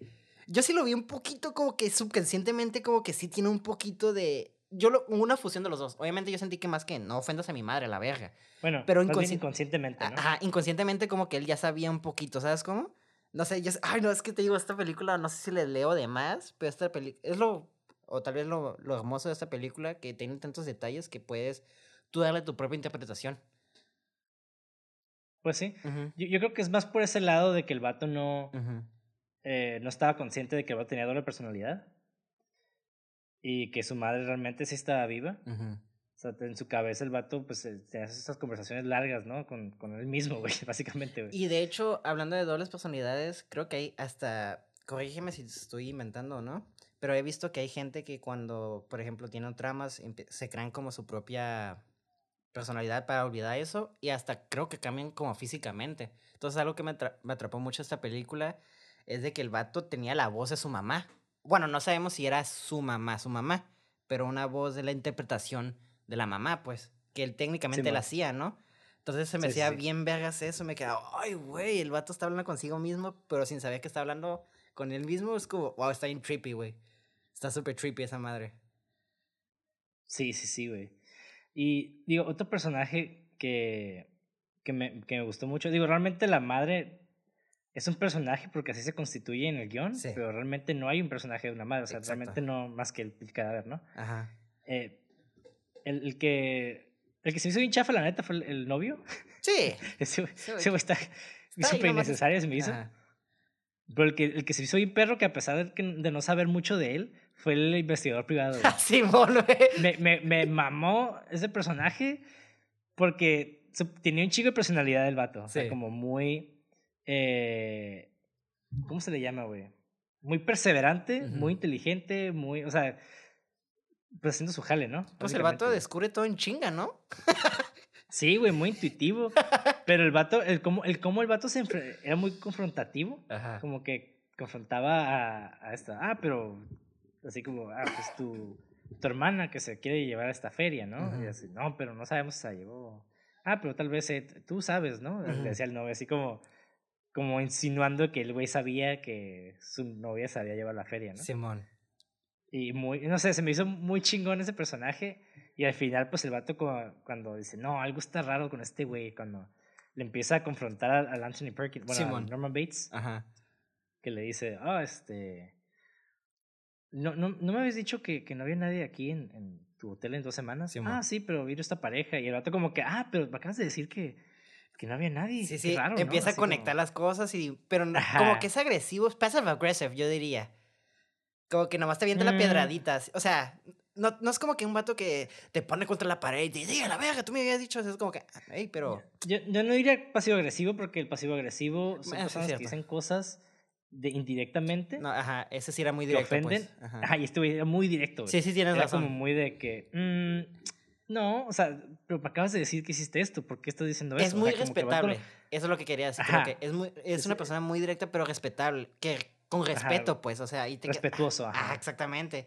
Y luego, pues, cuando lo matan, te quedas a la verga, güey. Está súper chingón porque esa, esa es la expectativa que juega con, con Hitchcock contigo de que pues llega el vato y, y tú piensas que, ah, pues va a tardar en descubrir o tal vez ni descubra, ¿no? No sabes qué va a pasar. Pero el vato, ah, esto, esto, esto, esto. Ah, pues sí, ya, ya lo voy a confrontar y ¡tun, tun! sale y lo mata y te quedas, güey. Sí, güey. Ah, porque el vato dijo que quería entrevistar a su madre, ¿no? Simón. Porque el vato le preguntó, originalmente le preguntó, oh, este, ¿quién vive ahí? Y el vato, no, no hay nadie. Creo que le dice al principio Simón. no hay nadie. Después le dice, ah, pero yo acabo de ver a esa señora. Ah, es mi madre, pero me dijiste que no hay nadie. Así como. ¿qué pedo? Ajá. Y el vato, ah, no, es que sí es mi madre, pero yo, aparte de ella, pues no hay nadie más que ella y yo. Claro. Ah, ok. Y el vato fue como que, ah, pues voy a investigar, voy a preguntar a la mamá. ¿Qué ¿Qué, pedo? pedo? O sea, el vato como que sí está creyendo, ¿no? Ajá. Pero Hay que asegurar. que llegó, pues. Ajá. Que quiero, quiero decir algo de esa escena, güey, cuando el, el investigador sube por las escaleras. Algo que Hitchcock hace mucho, güey, es como este que se llama el, el- punto de vista de Dios, que es un POV desde el, como desde el cielo, güey. Que lo vimos en Que Taxi En todas sus películas tiene algo similar. Simón. Y en esta está bien perro porque vemos todos desde el techo, güey. Que se hizo un plano muy chingón, porque uno, eh, te ahorras planos, ¿no? Claro, Dos, le cubres el rostro y al mismo tiempo, pues vemos la acción completa, güey. claro. Entonces, eso, eso, ese, ese plano está como mm, delicioso. güey. Está, está bien vergas porque, como tú dices, funciona negativamente en múltiples niveles. Esconde la, Ajá. l- l- Como lo que tú dijiste, pero también estéticamente está... Y luego está Sí, seguido no. por algo que se ve medio shitty, pero a la vez se ve súper bien contrastoso y te quedas, ok, I see what you're fucking doing, man. O sea, se nota que tú ya tienes tu craft bien planeado. Y es algo que Sí. me encanta de esta película. Y, y a mí yo creo que esa es la escena que me dio más miedo, digamos, la primera vez que la vi. Ujú, Cuando, porque dije, ah, ves al vato subiendo desde, o sea, estamos viendo desde arriba, ¿no? Como Ujú. bien voyurista. ujú. Y ves al vato subiendo. Y de la nada sale corriendo de la derecha así la señora, bueno, el vato. Ajá. Bueno, es que Y te quedas, ah, qué pedo. Como que eso- y luego con la música te, te, sí te llega, güey. Sí, güey. Y de hecho, te voy a decir que esa escena sí me asustó mucho. Pero las escenas que más me asustaban, güey, y no sé por qué, y te quedas neta. Bueno, no sé. Son las escenas donde ella se imaginaba los diálogos, cuando nomás estaba manejando. Porque sentía la presión del policía siguiéndola, la moda como ya paranoica, imaginándose esa conversación. Sí, güey. Pero es que también la ver. canción estaba bien. Tun, tun, tun, tun. Y me, y me metí mucho como en el. No, no quiero decir psicosis, para la paranoia del personaje. Me gustó mucho esa parte, la verdad. Se me hizo muy, muy tensa de que la morra se estuviera imaginando cosas. Y luego dice, no, pues me quiero ir de regreso para ver si me puedo salir de esta trampa, ¿no? Como que también encuentra como un poquito de redemption o quiere buscar redemption y oh, sorpresa, la matan. Sí, güey. Oh, well. Y, y, y sí, o sea, realmente esta película creo que sí explota muy bien estos, estos, no, no diría personajes, pero como el, ah, ¿cómo se le llama? Ah, Los setups, güey. Explota muy bien los setups, como que hacen muy bien el setup y, y sí te, y sí te, te, te proporciona más de lo por lo que pagas, ¿no? Sí, te da un payoff Eh, bien rico, güey, la verdad. Ajá. Y, y aunque, aunque no hay como que, digo, ahorita que mencionaste lo del, lo del pájaro, creo que era un búho, ¿no? ¿O águila. Sí, era un búho, era un búho. Ajá, que parece que está atacando a la morra, como que esa, esa, esa- esa posición, como que juega mucho con la composición. Exactamente. También porque usa mucho como cámara fija, ¿no? También. Sí. También tenemos al final como esta mm, superposición. No sé si tú te diste cuenta, güey, al final que, que el vato, ¿Sonríe? ajá, sonríe. Y la Ah, esa la es una gran ¿no? escena con- para terminar la película. Sí, güey. Hay una superposición de, de tres elementos que muchas personas no notan, ¿no? Ajá. O sea, se ve como que aparece un cráneo en el rostro. Que es la mamá, ¿no? Ajá, es la mamá. Que, o sea, como que, oh, son los dos, ¿no? Sí, exactamente. Y esto después se disuelve, como que hace un fade out a un, al, ¿Al carro? al carro, que hay una cadena tirando el carro Ajá, con el cuerpo de Marion fuera del pantano, ¿no? ajá. Y la cadena, la cadena está colocada que parece estar moviéndose a través de donde estaría el corazón de, de ellos dos. Ajá. Entonces es como el simbolismo de que Están los atados. dos están atados con la cadena y pues visualmente también es como que el rostro encima de, del ro- ah, no sé, está como hermosa esa, esa composición. Está bien macabra, güey. Porque Está, ajá, está bien ajá. macabra y yo creo que sí es como que, oh, es un plano perfecto para terminar el, eh, este, esta madre. Este cagadero, ajá, exactamente. Sí, porque te deja, sí te da los chills, ¿no? Sí. Y es algo que logra muy bien eh, Hitchcock. A mí me, me pasó lo mismo con Vértigo cuando sale la monja en, en el, en la torre. Esa madre me dio escalofríos, güey. ujú. Y no sé, güey, en manera de composición, música, los fade o sea, todo el, el- la superposición está súper bien, así. mm, Bien trabajada. Sí, sí, sí. Y te digo, Ajá. o sea, como tú dices, está preciosísimo, pero también está bien macabro, güey. eh, Y a mí me, me, pues, nosotros somos muy visuales, pues, y nos gusta ver como imágenes que, pues, cuenten una historia por sí mismo. Y cuando yo vi eso me quedé, no mames, como tú dices, qué manera tan espectacular y- y sublime de terminar una película porque estás atando todos tus elementos, todas tus temáticas en una película en una sola toma, pues. Y es como, no Ajá. mames, güey, vete a la verga, güey. O sea, ¿por qué eres tan bueno? y, y digo, es una toma, si, si lo ves y lo examinas, es una toma muy simple. Nomás son dos putas imágenes sobre, sobre encima y una cadena que se atraviesa. Pero pues, el llegar a eso está cabrón, pues, o sea. Sí, o sea, porque realmente tienes que planear la composición de estas tres, esos tres Exactamente. diferentes, ¿no? Es Exactamente. planearlo y, y darle un peso simbólico. O sea, no nomás es como de que, ah, pues voy a grabar de. O sea, no hubiera funcionado, por ejemplo, si hubieran grabado a la mamá del lado de perfil. Exactamente. Como que. mm, o sea, no te daría ese feeling, pues. Exactamente. Y aparte, como tú Ah. dices, es un, es un doble exposición muy sutil que a veces no lo atrapas. Ajá, exacto. Entonces, eh, que eso sí, eso sí yo creo que funciona a nivel inconsciente Sí. también. O sea, en el espectador. Ujú. Y no sé, güey, me, me encanta, ¿no? No, sí, está y pues, increíble. ya, o sea, regresando un poquito, bueno, hablando un poquito más de la cinematografía, o sea, ya mencionamos lo del punto de vista de Dios, mencionamos planos fijos, la composición, pero algo que quería Hitchcock, que en cierta manera ponernos en el lado de, de, de Norman Bates, es hacernos nosotros también voyeuristas. Mm, exactamente.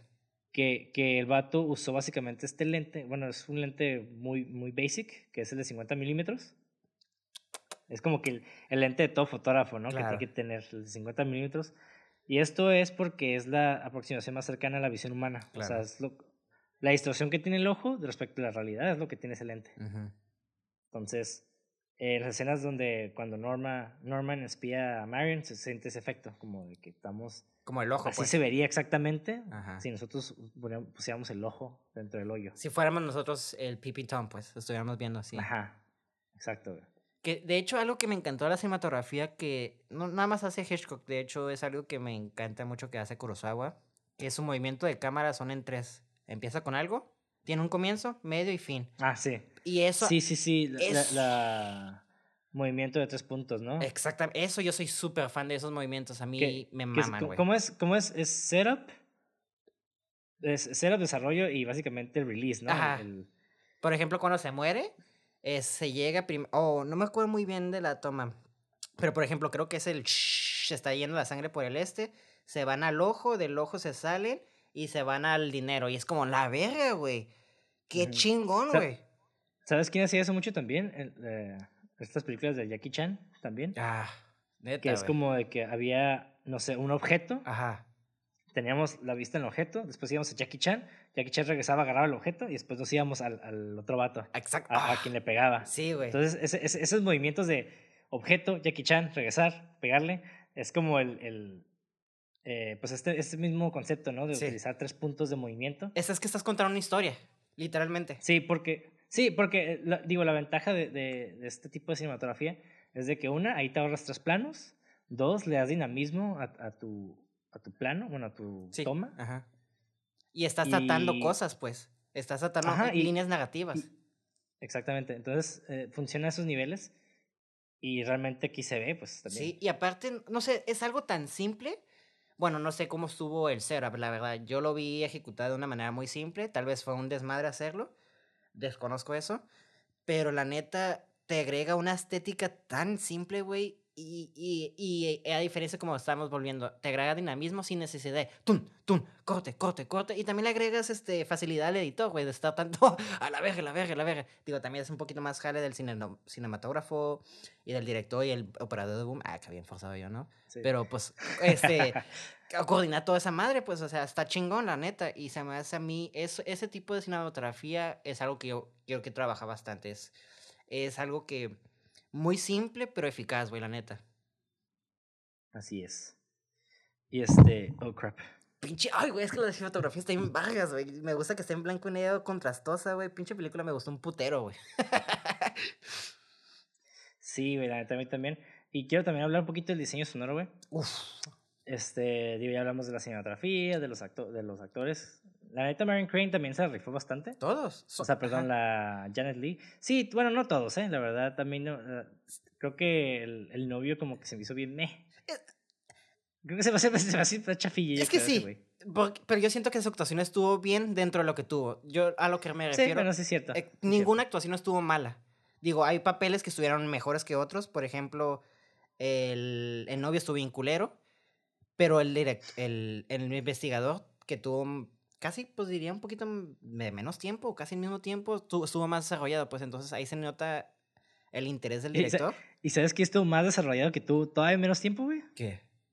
El Dom Dimadom, güey, el, señor tejano. Ay, güey, no mames, sí es cierto, ese vato estuvo bien paso de vergas, güey. Ese, ese güey estuvo como dos, cinco minutos, menos, güey, como tres minutos. Y lo conociste Es más, a menos, todo. de como dos, güey. Así Sí. que Tuve un poquito y subimos un chingo de cosas por cómo se, con lo que dijo, con lo Sí. que hizo. Sleazy, güey, era sleazy, hijo de puta, Sleazy, güey. o sea, ya, ya sabía toda su vida, ¿no? El pinche gato que creció en un rancho, que se hizo rico, que empezó a comprar propiedades. Simón. O sea, yo sé que ese güey va a, a Las Vegas y se compra un penthouse y ahí tiene orgías con prostitutas. Estoy seguro, güey. Peladísima, güey. y las hace usar, y las hace usar cabezas de caballo, así. Sí, güey, la Yo neta. sé eso, güey. Yo sé eso, güey. Es que sí, güey, esa, esa escena, güey, te habla un putero de ese güey. Un puterísimo, güey. Y bueno, ya sí, ya, ya hablamos de eso ahorita. Y el diseño sonoro, eh, muy chingón, güey. Digo, ahorita antes de hablar de la música, digo, eh, casi todo se, se se siente como muy orgánico. Ah, exactamente. Pero hay una parte que incluso yo como que se me hizo, oh, qué pedo, ¿no? Es Exagerado. de que cuando Norman Bates descubre, entre comillas, descubre que su mamá haya matado a Marion Crane, eh, el vato empieza a gritar como, Mother, oh God, God, blood, Sí. blood. Ajá, como que, oh Dios mío, sangre. Eh, Alfred Hitch- el Hitchcock eliminó las frecuencias graves de la voz de Anthony Perkins para que sonara más como un adolescente asustado, o sea, como darle ese vibe de Mm. niño, güey. Sí, sí, tiene sentido, pues sí, obviamente. Es... Ajá, entonces Nunca ese es un recurso muy curada. Sí, es un recurso muy curada que, o sea, puedes jugar con frecuencias de las tonalidades para, para darle un nuevo sentido al sonido, ¿no? Claro, y exactamente. darle como impulsar un poquito más escena, porque tal vez como adulto hubiera sonado como medio tontillo, ¿no? Sí, como- sospechoso. Ajá, como eh, suena como falso, pero el darle este este sentido infantil a la voz de un adulto Le da inocencia. lo hace más le- ajá, no, sí, y también lo hace más perturbador, güey. Sí, eh, sí, eh, eh, eh, da un contraste, como tú dices, le da como ese toque de inocencia que te quita la sospecha, porque si hubiera sido él, no hubieras, tú no piensas que hubiera reaccionado, oh no, sangre, sangre, ¿sabes cómo? Ajá, exacto. Y, y, y ahorita que dijiste el, el contraste, ¿no? Básicamente el contraponer y, y contrastar es, es algo básico del cine. siempre, Claro, ¿no? claro. O sea, el tener una imagen preciosa con una, con una música horrible o viceversa, siempre te causa un efecto, ¿no? Claro. Por y- ejemplo, igual lo vemos en, en, por ejemplo, la película de Kingsman, Sí. en la primera, que tenemos esta secuencia con, con, el, con el, ya sabes cuál digo, ¿no? Sí. El vato que entra a la iglesia y mata a todos. Freebird. Ajá, con la canción de Freebird. O sea, es una gran escena, güey. O sea, está... Pero está bien Digo, más allá de la cinematografía, o sea, el hecho de que tengamos esto con esa música, que es como súper hype, bonita y, y... ¿Cómo se llama? Eh, medio... No diría wholesome, pero Sí, sí. upbeat. Ajá, ándale. Y está el vato Ajá. matando a todo el mundo con entregan, entregándole cuchillos en el cráneo de un Sí, cosa y te quedas a la verga, pues, No sé si reírme o sentir miedo, que, que también se trabaja mucho en terror, que aquí Ujú. Pues lo vemos, me- o sea, en el contraste en, en la luz, en el sonido, en, el, en la cinematografía, hasta en, los mismos pinches personajes, pues el contraste entre Norman Bates, que es alguien bien sumiso, y lo dominante de su madre, pues que técnicamente son ellos dos, pues, él mismo, digo. Simón. Sí, exacto, güey. Y ya ahora sí, hablando un poquito de la música dentro del diseño, güey. Eh, no mames, está cabroncísimo. Me encantó, Eh, güey. Aguanta, güey. Quiero decir algo, perdóname. Ya sé que estoy interrumpiendo y me estoy desviando, pero me encantó el tema de Reanimator. Ah, que no es cierto.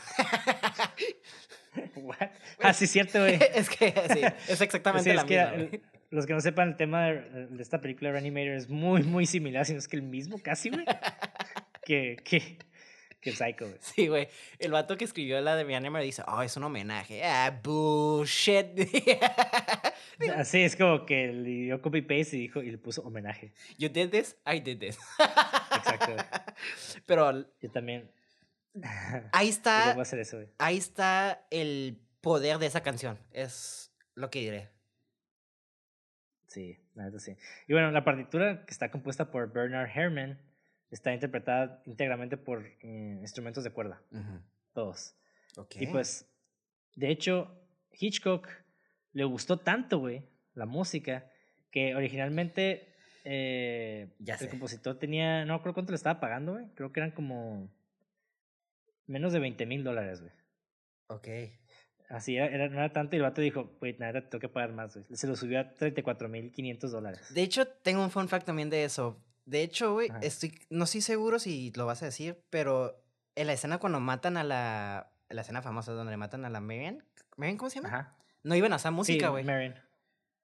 Ah, no, de hecho no. y la esposa le dijo, no mames, no seas pendejo, esa madre usa la música. Y bueno, pues, y...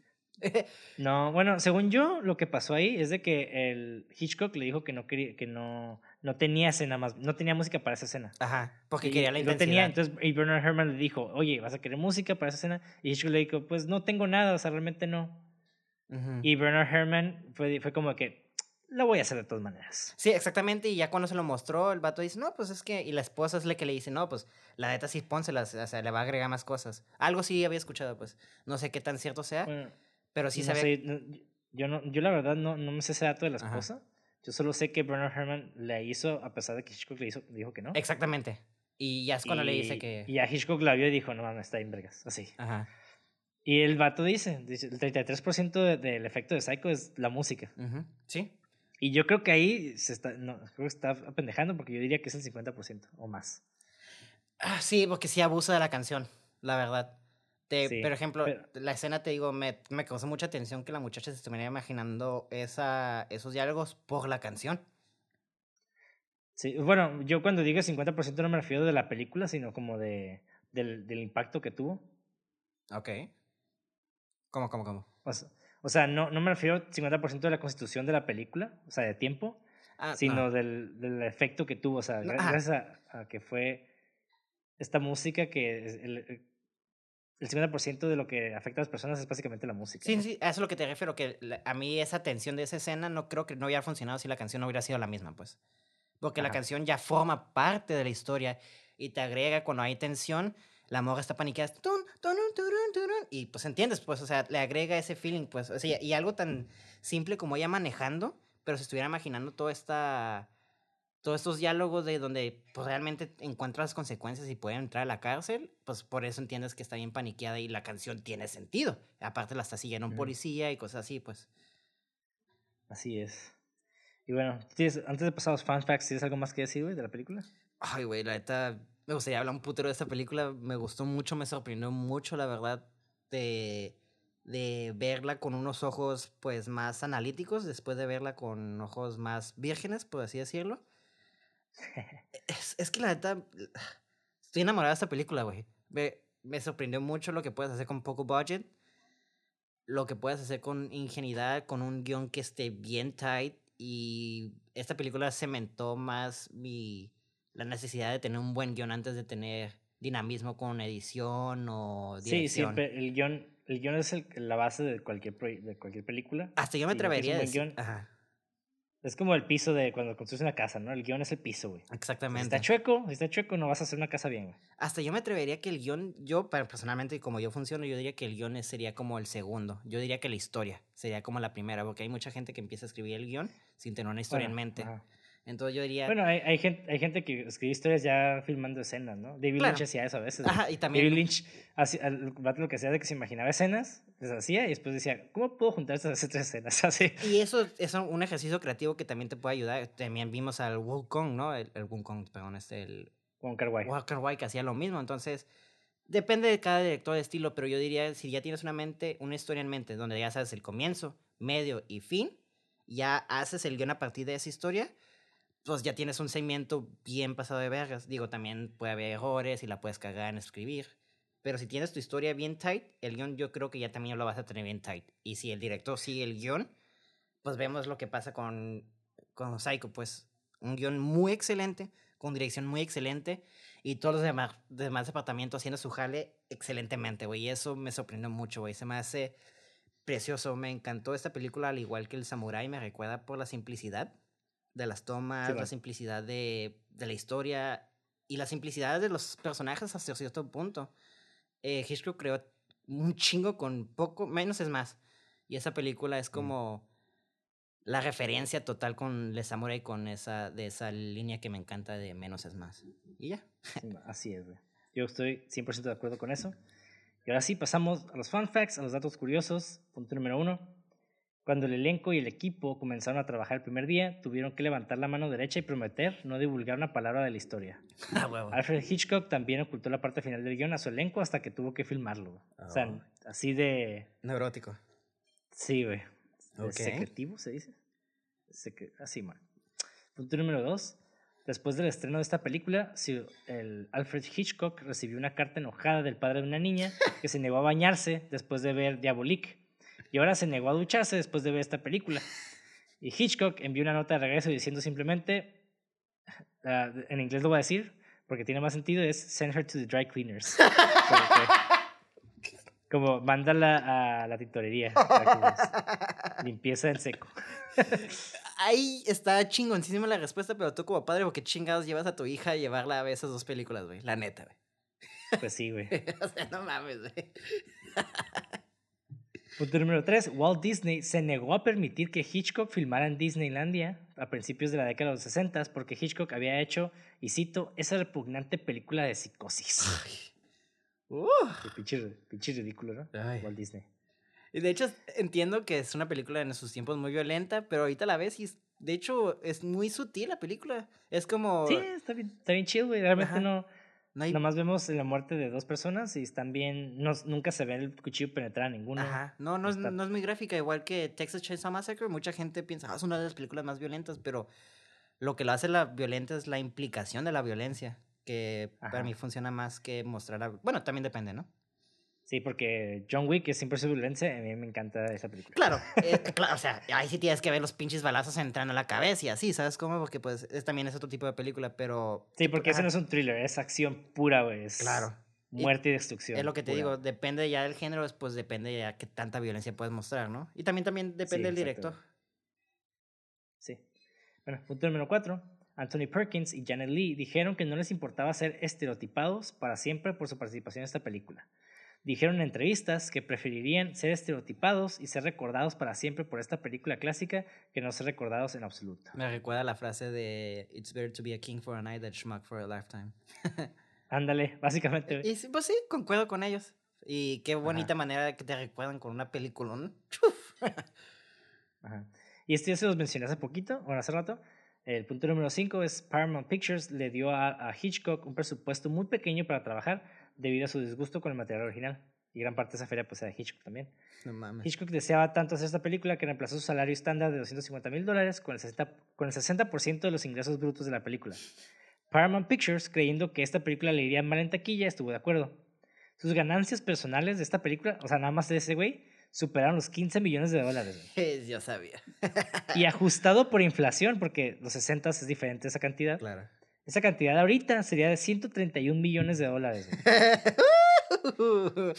algo algo bien, ¿no? Ajá, y el peor es de que realmente al principio como que no, no, no tuvo tanto éxito en chinga la película. Fue más como lo, lo, que se llama sleeper hits. Ah, Un sleeper hit básicamente es un fracaso que en taquilla que después de, de un tiempo se vuelve un éxito. Sí, me imagino que, hoy ¿viste esa película? Está muy buena, ¿no? El word of mouth empezó a correr y ya empezaron a ir, ¿no? Porque sí fue... Sí, es como... Fue un éxito en taquilla o se salió de cine y ya fue éxito. ¿Qué? Te pregunto que si fue un éxito en taquilla después de como dos semanas o se tuvo que salir del cine y ya fue un éxito, pues. La verdad no estoy seguro, lo que tengo entendido es de que antes, durante esa época, las películas en el cine duraban más que hoy en día. Es que ahorita ya hacemos películas a lo pendejo. Cagamos películas, güey. y pues ya obviamente una película no va a durar. Películas. Y entonces, pues imagínate, ¿no? O sea, acá, las películas con más eh, budget son las que más, replican, más este, reproducen en el cine. Y esas duran, no duran a veces ni el mes, güey. Sí. Entonces, Pero estamos hablando de que, por ejemplo, Gone with the Wind, en los, creo que fue en los 30 Sí, duró, duró, duró como siete años, güey, esa Simón. película. Entonces, eh, Psicosis no sé cuánto duró, pero, o o sea, hay que recalcar que en los 60 no existía el VHS, no existía el DVD, entonces, obviamente, pues sí tuvo que haber sido en el cine, Sí, nada más ya, que ya. no sé cuánto tiempo pasó para Sí. que... Yo digo como unas dos semanitas o tiempito así, pues, o sea, nada, no creo que haya sido como más de un mes. Bueno, quién sabe también. Sí, la verdad, desconozco ese dato. Sí, cierto. Igual si lo quieren investigar, ahí lo ponen en los comentarios. Se me había ido el pedo de, de que no existía el VHS y DVD, o pues así es, obviamente, por Sí, lógica. sí, sí. Ajá. Sí, porque la- realmente la televisión en casa salió en los 50 Sí. que para ese- en ese entonces no existía tal cosa como un, un reproductor en tu casa, ¿no? Sí. Como para tú. Pues qué chingón, la neta, güey, que, que no hayan tenido fe en tu proyecto y les calles el hocico con, con un hitazo que pues nadie tenía fe en ese proyecto, ¿no? Y, y es algo que, que no nada más fue un hitazo, sino marcó la historia del cine para bien, güey, o sea, eh, re- reformuló lo que es el thriller y creó como pues lo que es el, bueno, no diría si se creó, pero influenció fuertemente el género de los slashers, pues. No diría que Psycho Sí. es una slasher, es más un thriller, pero sí puedes ver los elementos futurísticos, bueno, a futuro de lo que los slashers tomaran prestado. Algo fálico, el cuchillo, siempre es un cuchillo, siempre eh, matan al coge, cuando cogen o hacen algo malo, que el- para la visión de Estados Unidos es malo, ¿no? Ajá. Y es, es muy interesante eso, pues. Sí, la neta está. Sí, sí hay tropos que se sacan de, este- de esta película que pues, se replican mucho.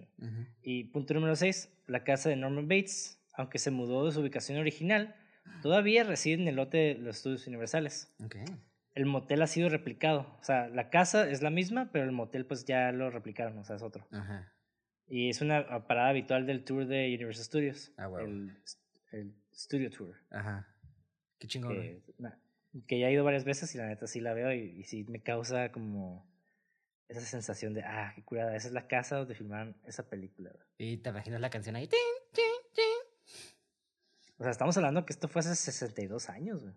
Ay, güey, o sea, por eso te digo, o sea, tiempo, mar- marcó esta película, marcó territorio, güey, marcó este historia, güey, la neta. Es, está chistoso que una película tan simple haya hecho tanto cambio, pues, radical, y eso es locura.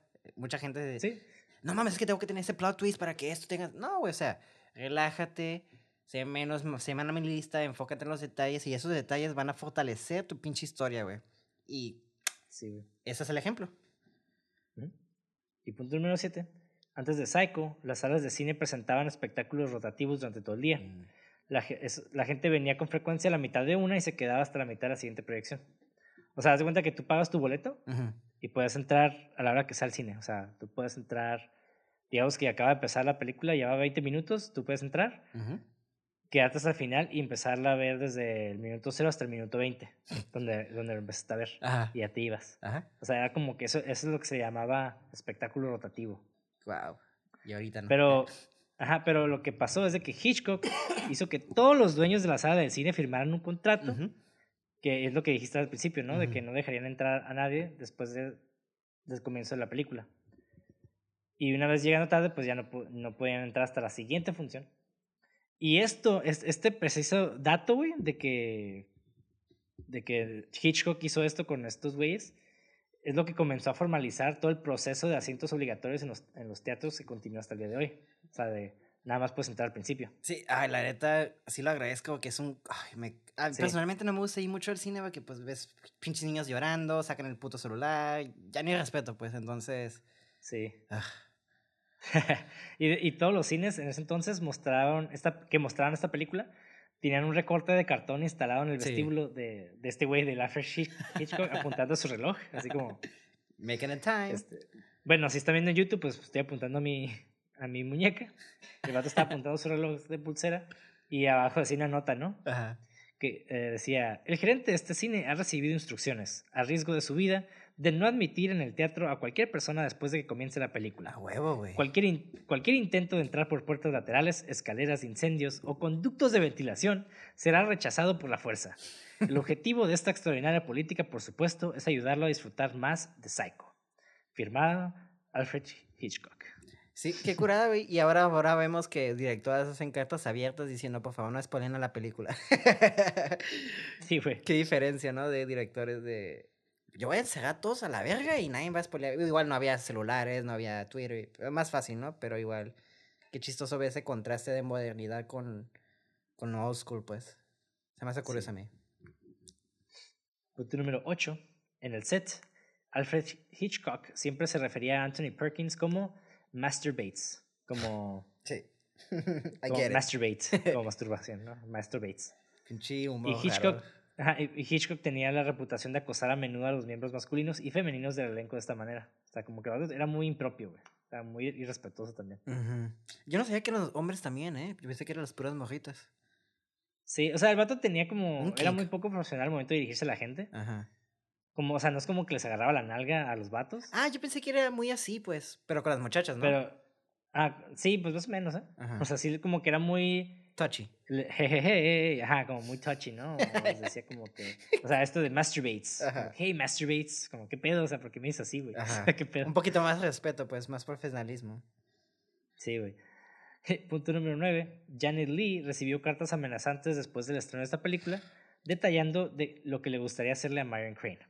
Ay, ay, ay. Uno era tan grotesco que le- se los pasó al FBI y los culpables fueron descubiertos y es de cuenta que el FBI dijo que debería notificarles de nuevo si alguien más recibía estas cartas. No mames, güey. Perdón, si alguna vez recibía más de estas cartas. Ajá. Fuck, man. Sí, güey. Sí, y es, es algo muy común. eh, Digo, ya hablamos de Natalie Portman Sí. con, Ajá. con la de Leon the Professional. Creo que también le pasó a Scarlett Johansson en algún punto. güey. Ujú. Sí, pues sí, a todas esas muchachas que son famosas, que pues todos los simps y incels empiezan como a, a, a tomar, a adueñarse de ella, ¿no? Nomás porque yo la vi en una película y ya, ya.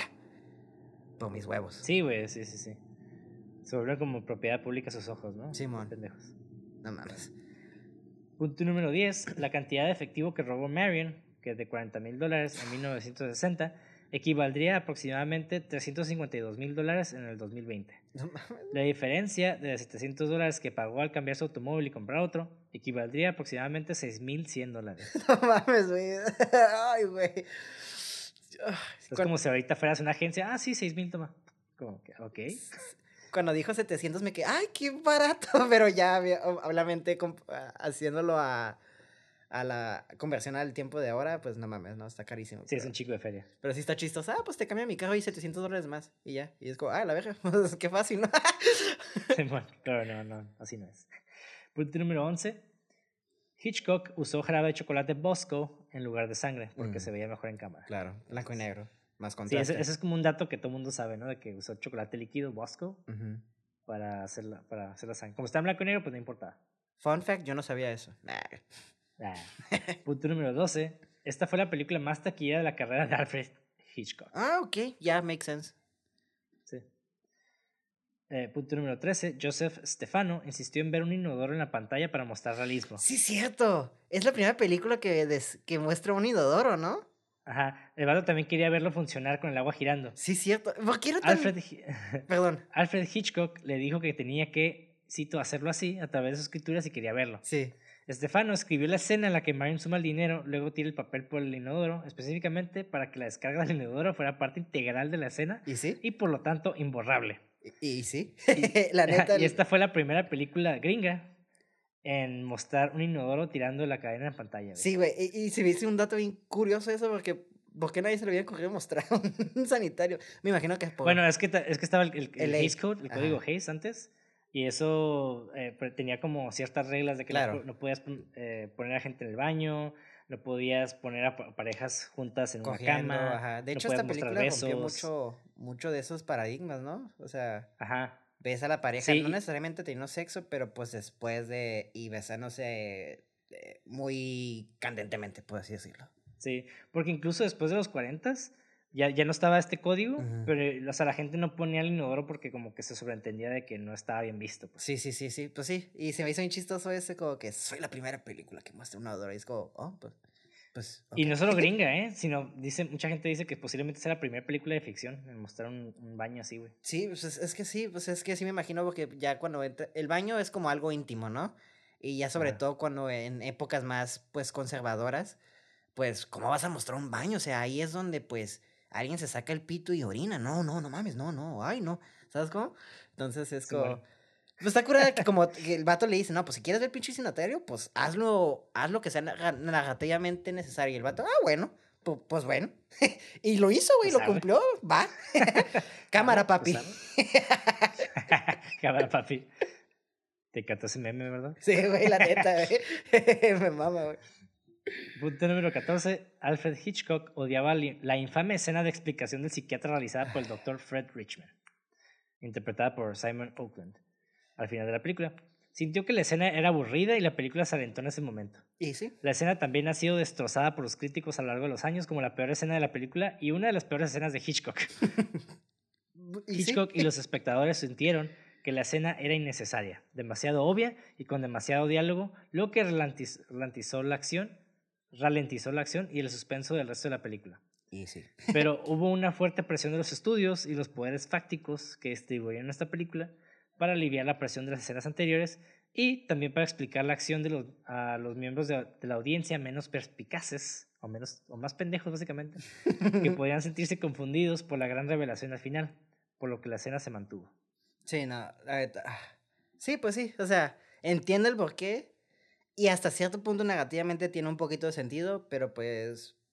Ajá, es como innecesario, la verdad. Ajá, la verdad, o sea, tú ya sabes que yo ya iba a destrozar esta madre, esa escena, pero pues son otros tiempos, también, pues cada quien, ¿no? Entiendo y pues, para mí si yo haría un corte, haría exactamente, dejaría la película y bueno, más corta esa escena y ya. Simón. que me gusta, me gusta el psicólogo, ¿eh? Como que es buen actor, lo Sí, o sea, por eso te digo, o sea, sí es innecesaria, pero tampoco está mala. Sí, no es una mala escena, pero como que, eh, ok. Trata tus, tu, ese es el problema, o sea, Hitchcock sí trató a tu audiencia con respeto. Porque el vato decía, no, pues la gente sí va a entender, pero pues los productores están pensando como que, oh, no van a entender. Y pues, sí, ah, unas por otras, ¿no? pues sí. Punto número 15. Alfred Hitchcock estaba inicialmente decepcionado con la película. ¿Qué? Incluso no le gustó.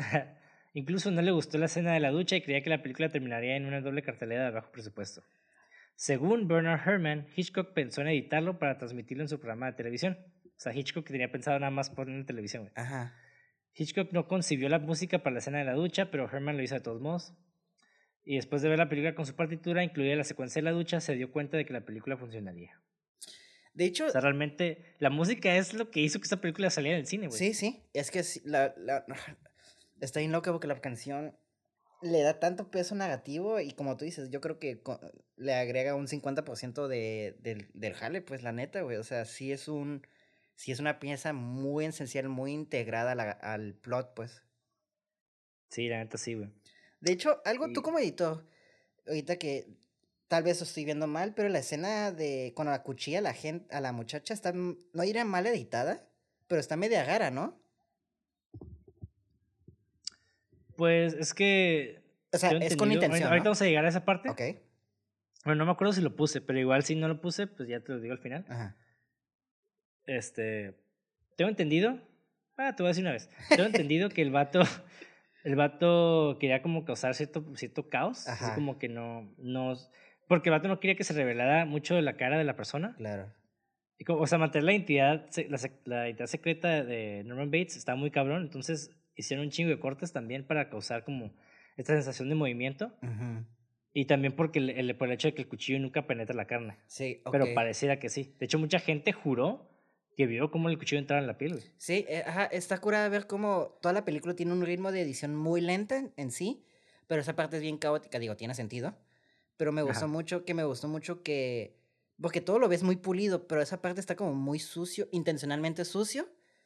Pero funciona, como tú dices, nada más quería saber como tu opinión como editor, y bueno, que te mama mucho la edición y tú y todo eso, entonces, pues ya me dijiste. Pues, sí, o sea, realmente, digo, hay gente más como educada que yo en sentido de edición, que puede decir, no, es que puede haber hecho de esta manera, la fregada, que no lo dudo, güey.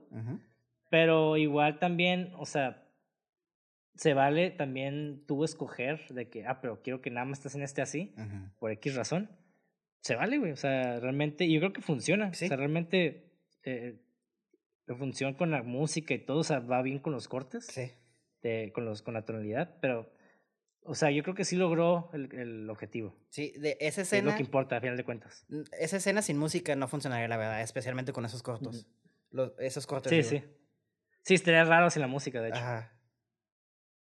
Y, y, el sonido tiene mucho que ver, ¿eh? es lo que, lo, lo que yo te dije, ¿no? Los Sí. que no han visto nuestro pequeño corto de, de Cine 66. o sea, realmente puse una escena, o sea, el mismo plano dos veces. Claro. Nada más que le cambié el sonido. Entonces eso ya hace como que se sienta algo diferente. Exactamente. Son pequeños este, detalles, como decimos, pues. Sí, entonces igual aquí funciona mm, por, la, por la música. O sea, si Claro. trabaja como dijiste, si no estoy la música y vemos los cortes rápidos, como que, ah, what the fuck, el ritmo se siente como súper diferente, ¿no? Claro. Y lo caótico, pues le agrega lo caótico también de esa escena. Pues obviamente me imagino si te, alguien te está cuchillando, pues vas a estar, ¡ah! digo, cubriéndote la chingada, ¿no? O sea, no creo que sea como algo bien estético, que también puede funcionar, I guess. Depende del director y cómo lo dirija, ¿no? Pero Sí, pues sí, sí. Pero fíjate que, no sé, el que estuviera gráfico, entre comillas, Ujú. lo hace más visceral, lo hace que te preocupes más. O sea, Claro. o sea, el vato humilló a tu protagonista, güey. Sí, sí. o sea, Pues sí. no es de que, ah, ya se murió. No, No, o sea, vemos que grita y lo apuñalan machín, güey. O sea, y vemos su sangre correr, vemos su ojo muerto, que ahorita voy a llegar a, a- a un pequeño dato del ojo. Pero está, está cool, güey. A mí me gustó mucho así como está, güey. Sí, ajá, perfectamente. Digo, se nota el- eh, que es intencionalmente choppy esa parte, pero pues como decimos, ¿no? Le agrega tanta intensidad y es el centro, es la pieza que hace que la película tenga un giro diferente, pues entonces está chistoso ver cómo trató esta secuencia un- como un cagadero, pero no es un cagadero mal hecho, pues es un cagadero bien hecho. Simón. Bueno, pasa al siguiente, punto número 16. A Anthony Perkins se le pagó 40 mil dólares por su papel, que, es la misma, que es la misma cantidad de dinero que se robó Marion Crane. ¡Ah, huevo, güey! ¡Nice! Simón. ¡Qué curada, güey! Sí. Punto número 17. Hay varias referencias a los pájaros de esta película. El apellido de Marion es Crane, que en español significa grulla. Oh. El pasatiempo de Norman es rellenar pájaros, y. Norman afirma que Marion come como un pájaro. Y la siguiente película de, Alfred Hitchcock fue The Birds, los, pájaros, los pájaros del 63. Sí, para mí es una de las peores películas de Hitchcock, Sí. pero está interesante, está como... Está como wannabe Lovecraftiana, pero como que el primer acto está bien diferente, el segundo está como... Está curada y el tercero está como... Eh. Está curada la intención que quiso hacer. Es algo nuevo y diferente y de hecho mi mamá, un fun fact de mi mamá, mi mamá cuando vio esa película le daba un putero de miedo a los pájaros, güey. ¿Ah, neta? Sí, güey. Por un tiempo dijo, me dijo que sí le daba miedo a los pinches pájaros, pero ya después obviamente como que le pegué, pero sí me acuerdo que la escena que donde salieron los niños del parque o de la escuela y están todos los pach, los pachos, los pinches pájaros en el, como en los juegos. Mi mamá dijo, esa Ajá. madre, it haunted me forever. Fuck. Es que otros tiempos está mi Sí. mamá como que... Bueno, no, ella no tiene miedo a los pájaros, pero... Pero sí, también como que sí se le quedó esa película bastante tiempo. Sí, sí, sí. Pues sí, es que la verdad sí, sí está terrorífica para esos tiempos, la verdad. Sí. Y bueno, punto número 18. Esto ya lo mencioné en el episodio de Halloween, pero igual lo vuelvo a decir. Varios personajes de Halloween eh, están inspirados en esta película. O sea, la película Halloween, Sí, sí, sí. obviamente, ¿no? Jamie Lee Curtis fue elegida como la heroína de esta película basada en el casting de su madre, Janet Lee, en Psycho. El doctor Sam Loomis lleva el nombre directo del personaje de John Gavin, el- o sea, el novio de Marion de la película. El nombre de Marion Chambers, la enfermera de Halloween, está inspirado en Marion y Judge Chambers. Ujú. Billy Loomis, el asesino de Scream, también se inspiró en Sam Loomis de Psycho. Y además. Bates High School, de, eh, que se llama, perdón, la, la, la secundaria de Carrie, Ajá. se llama Bates High School, que está Oh. inspirado obviamente en el personaje Norman Bates. Pues ahí Psycho. está. Todo el legado de que ha hecho o inspirado para slashers. Sí, exactamente. Wow. Sí, y punto número 19, va a ser el último, porque eh, eh, había un chingo de fun facts, la neta, güey. Sí, no. Pero eran como, eran como 100, así, no, no voy a decir 100, güey. Sí, sí, no. O sea, esta película tiene un chingo de qué hablar, la neta. Estaríamos aquí horas. Y sí podríamos estar, pero también ya tenemos que acabar el episodio. Sí, sí, la neta sí, se puede hablar de muchas cosas. Punto número 19. Alfred Hitchcock recibió varias cartas de oftalmólogos que le hicieron notar que los ojos de Janet Lee todavía estaban contraídos durante los extreme close-ups después de la muerte de su personaje. Las pupilas de un verdadero cadáver se dilatan después de la muerte. le dijeron a Hitchcock que podía lograr un efecto de ojo muerto adecuado usando gotas de belladona. Y Hitchcock hizo esto en todas sus películas que le siguieron. Ok, qué curada, güey. Ajá.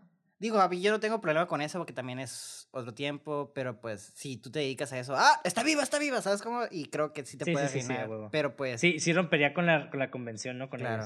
Porque ya están acostumbrados a eso. claro. Está curada ese detalle, se me hace curada que para tus mejores proyectos, para que todos tus proyectos sean más realistas y, y se sientan hasta tú como espectador que no sepas eso, ves los detalles, ah, mira, está cool, está cool, I like it. Sí. Y bueno, con eso terminamos el episodio de Psycho, película dirigida por Alfred Hitchcock, protagonizada por la mamá de Jamie Lee Curtis, que por cierto Jamie Lee Curtis está en esta película nueva de Everything Everywhere All at Once. Simón, Que la neta está bien verga esa película, güey, la acabo de ver ayer. no lo he visto yo. Güey. Mira, personalmente a mí me gustó mucho Doctor Strange. Ujú. Me gustó muchísimo. Tengo problemas con esa película, obviamente, como todos. Ujú. Creo que. No, yo no quiero hablar mucho de esa película. Ujú. O sea, Sam Raimi para mí es, es un dios creativo, güey. A mí Me encanta ese vato. Eh, me divierten mucho sus películas. Pero, o sea, siendo honestos, no es tanto multiverso. O sea, sí es, pero al mismo tiempo como que no tanto. Y Everything Everywhere All at Once es un guion muy cabrón, con un chingo de callbacks, con un chingo de referencias, un chingo de ceros bien, realiz- bien realizados. Jamie Lee Curtis se la rifó, güey. Hay escenas creíbles de cinematografía, güey, y un final que no mames, me hizo llorar, güey, la neta. güey. Ok. Entonces, vean Everything Everywhere All at Once, vean Doctor Strange, disfruten las dos aunque si las quieren comparar, pues hágalo. Todo el mundo las compara ahorita porque salió al mismo tiempo y es de multiversos. Multiversos. Entonces, eh, yo también las comparé, la verdad. Cometí ese pequeño pecado, pero igual me gustaron las dos. Así que, véanlas. Yo, es más, güey, me voy a atrever a decir, güey, que Everything Everywhere All at Once se convirtió en una de mis películas favoritas. Of course. es tu película Sí, favorita güey. de multiver- multiversos. Ahorita, ahorita, es más, ahorita mismo es mi película favorita, güey. ok. Pero, pero va a cambiar, va a cambiar. Va a- Esa, li- esa lista cambia todos los días. y sí. Sí, neta sí, güey. No, yo ya Y tengo bueno. mis listas bien pinches. Es Predator, The Lighthouse y The Good and the Bad. Y nadie las va a mover a la verga.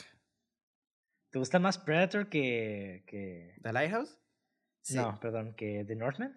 Sí, fácil, güey. Predator es mi película favorita, güey. Esa película para mí es uno de los mejores guiones escritos y de las películas más quotables. Yo me, me sé todo el guion de esa película, güey. Te lo ¿Y puedo... qué, ¿Y qué tal de Once Upon a Time in the West? ¿Te gusta más Predator? Sí. Es que también Neta, le pongo por el valor también sentimental que yo tengo con esa película, güey. Es una película vale, vale. que me divierte como no tienes idea. Stick around. If it bleeds, we can kill it, güey. No mames, no hay una película más divertida que eso, güey.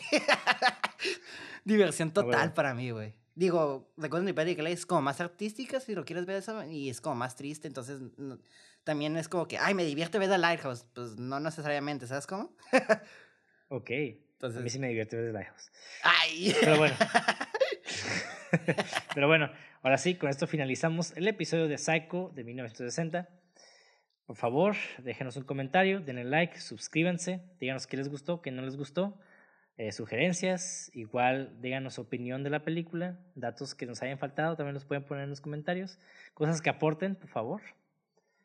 Y, y ya, ah, sí, nos pueden seguir en redes sociales como cine666.mpg.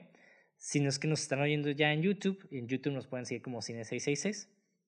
Eh, A mí me pueden encontrar como Monty de André en, o Monty Dandre, así seguido, en redes sociales igual. Y a ti, Mauricio, ¿cómo te encontramos? Como Levago, doble G y guion bajo al final.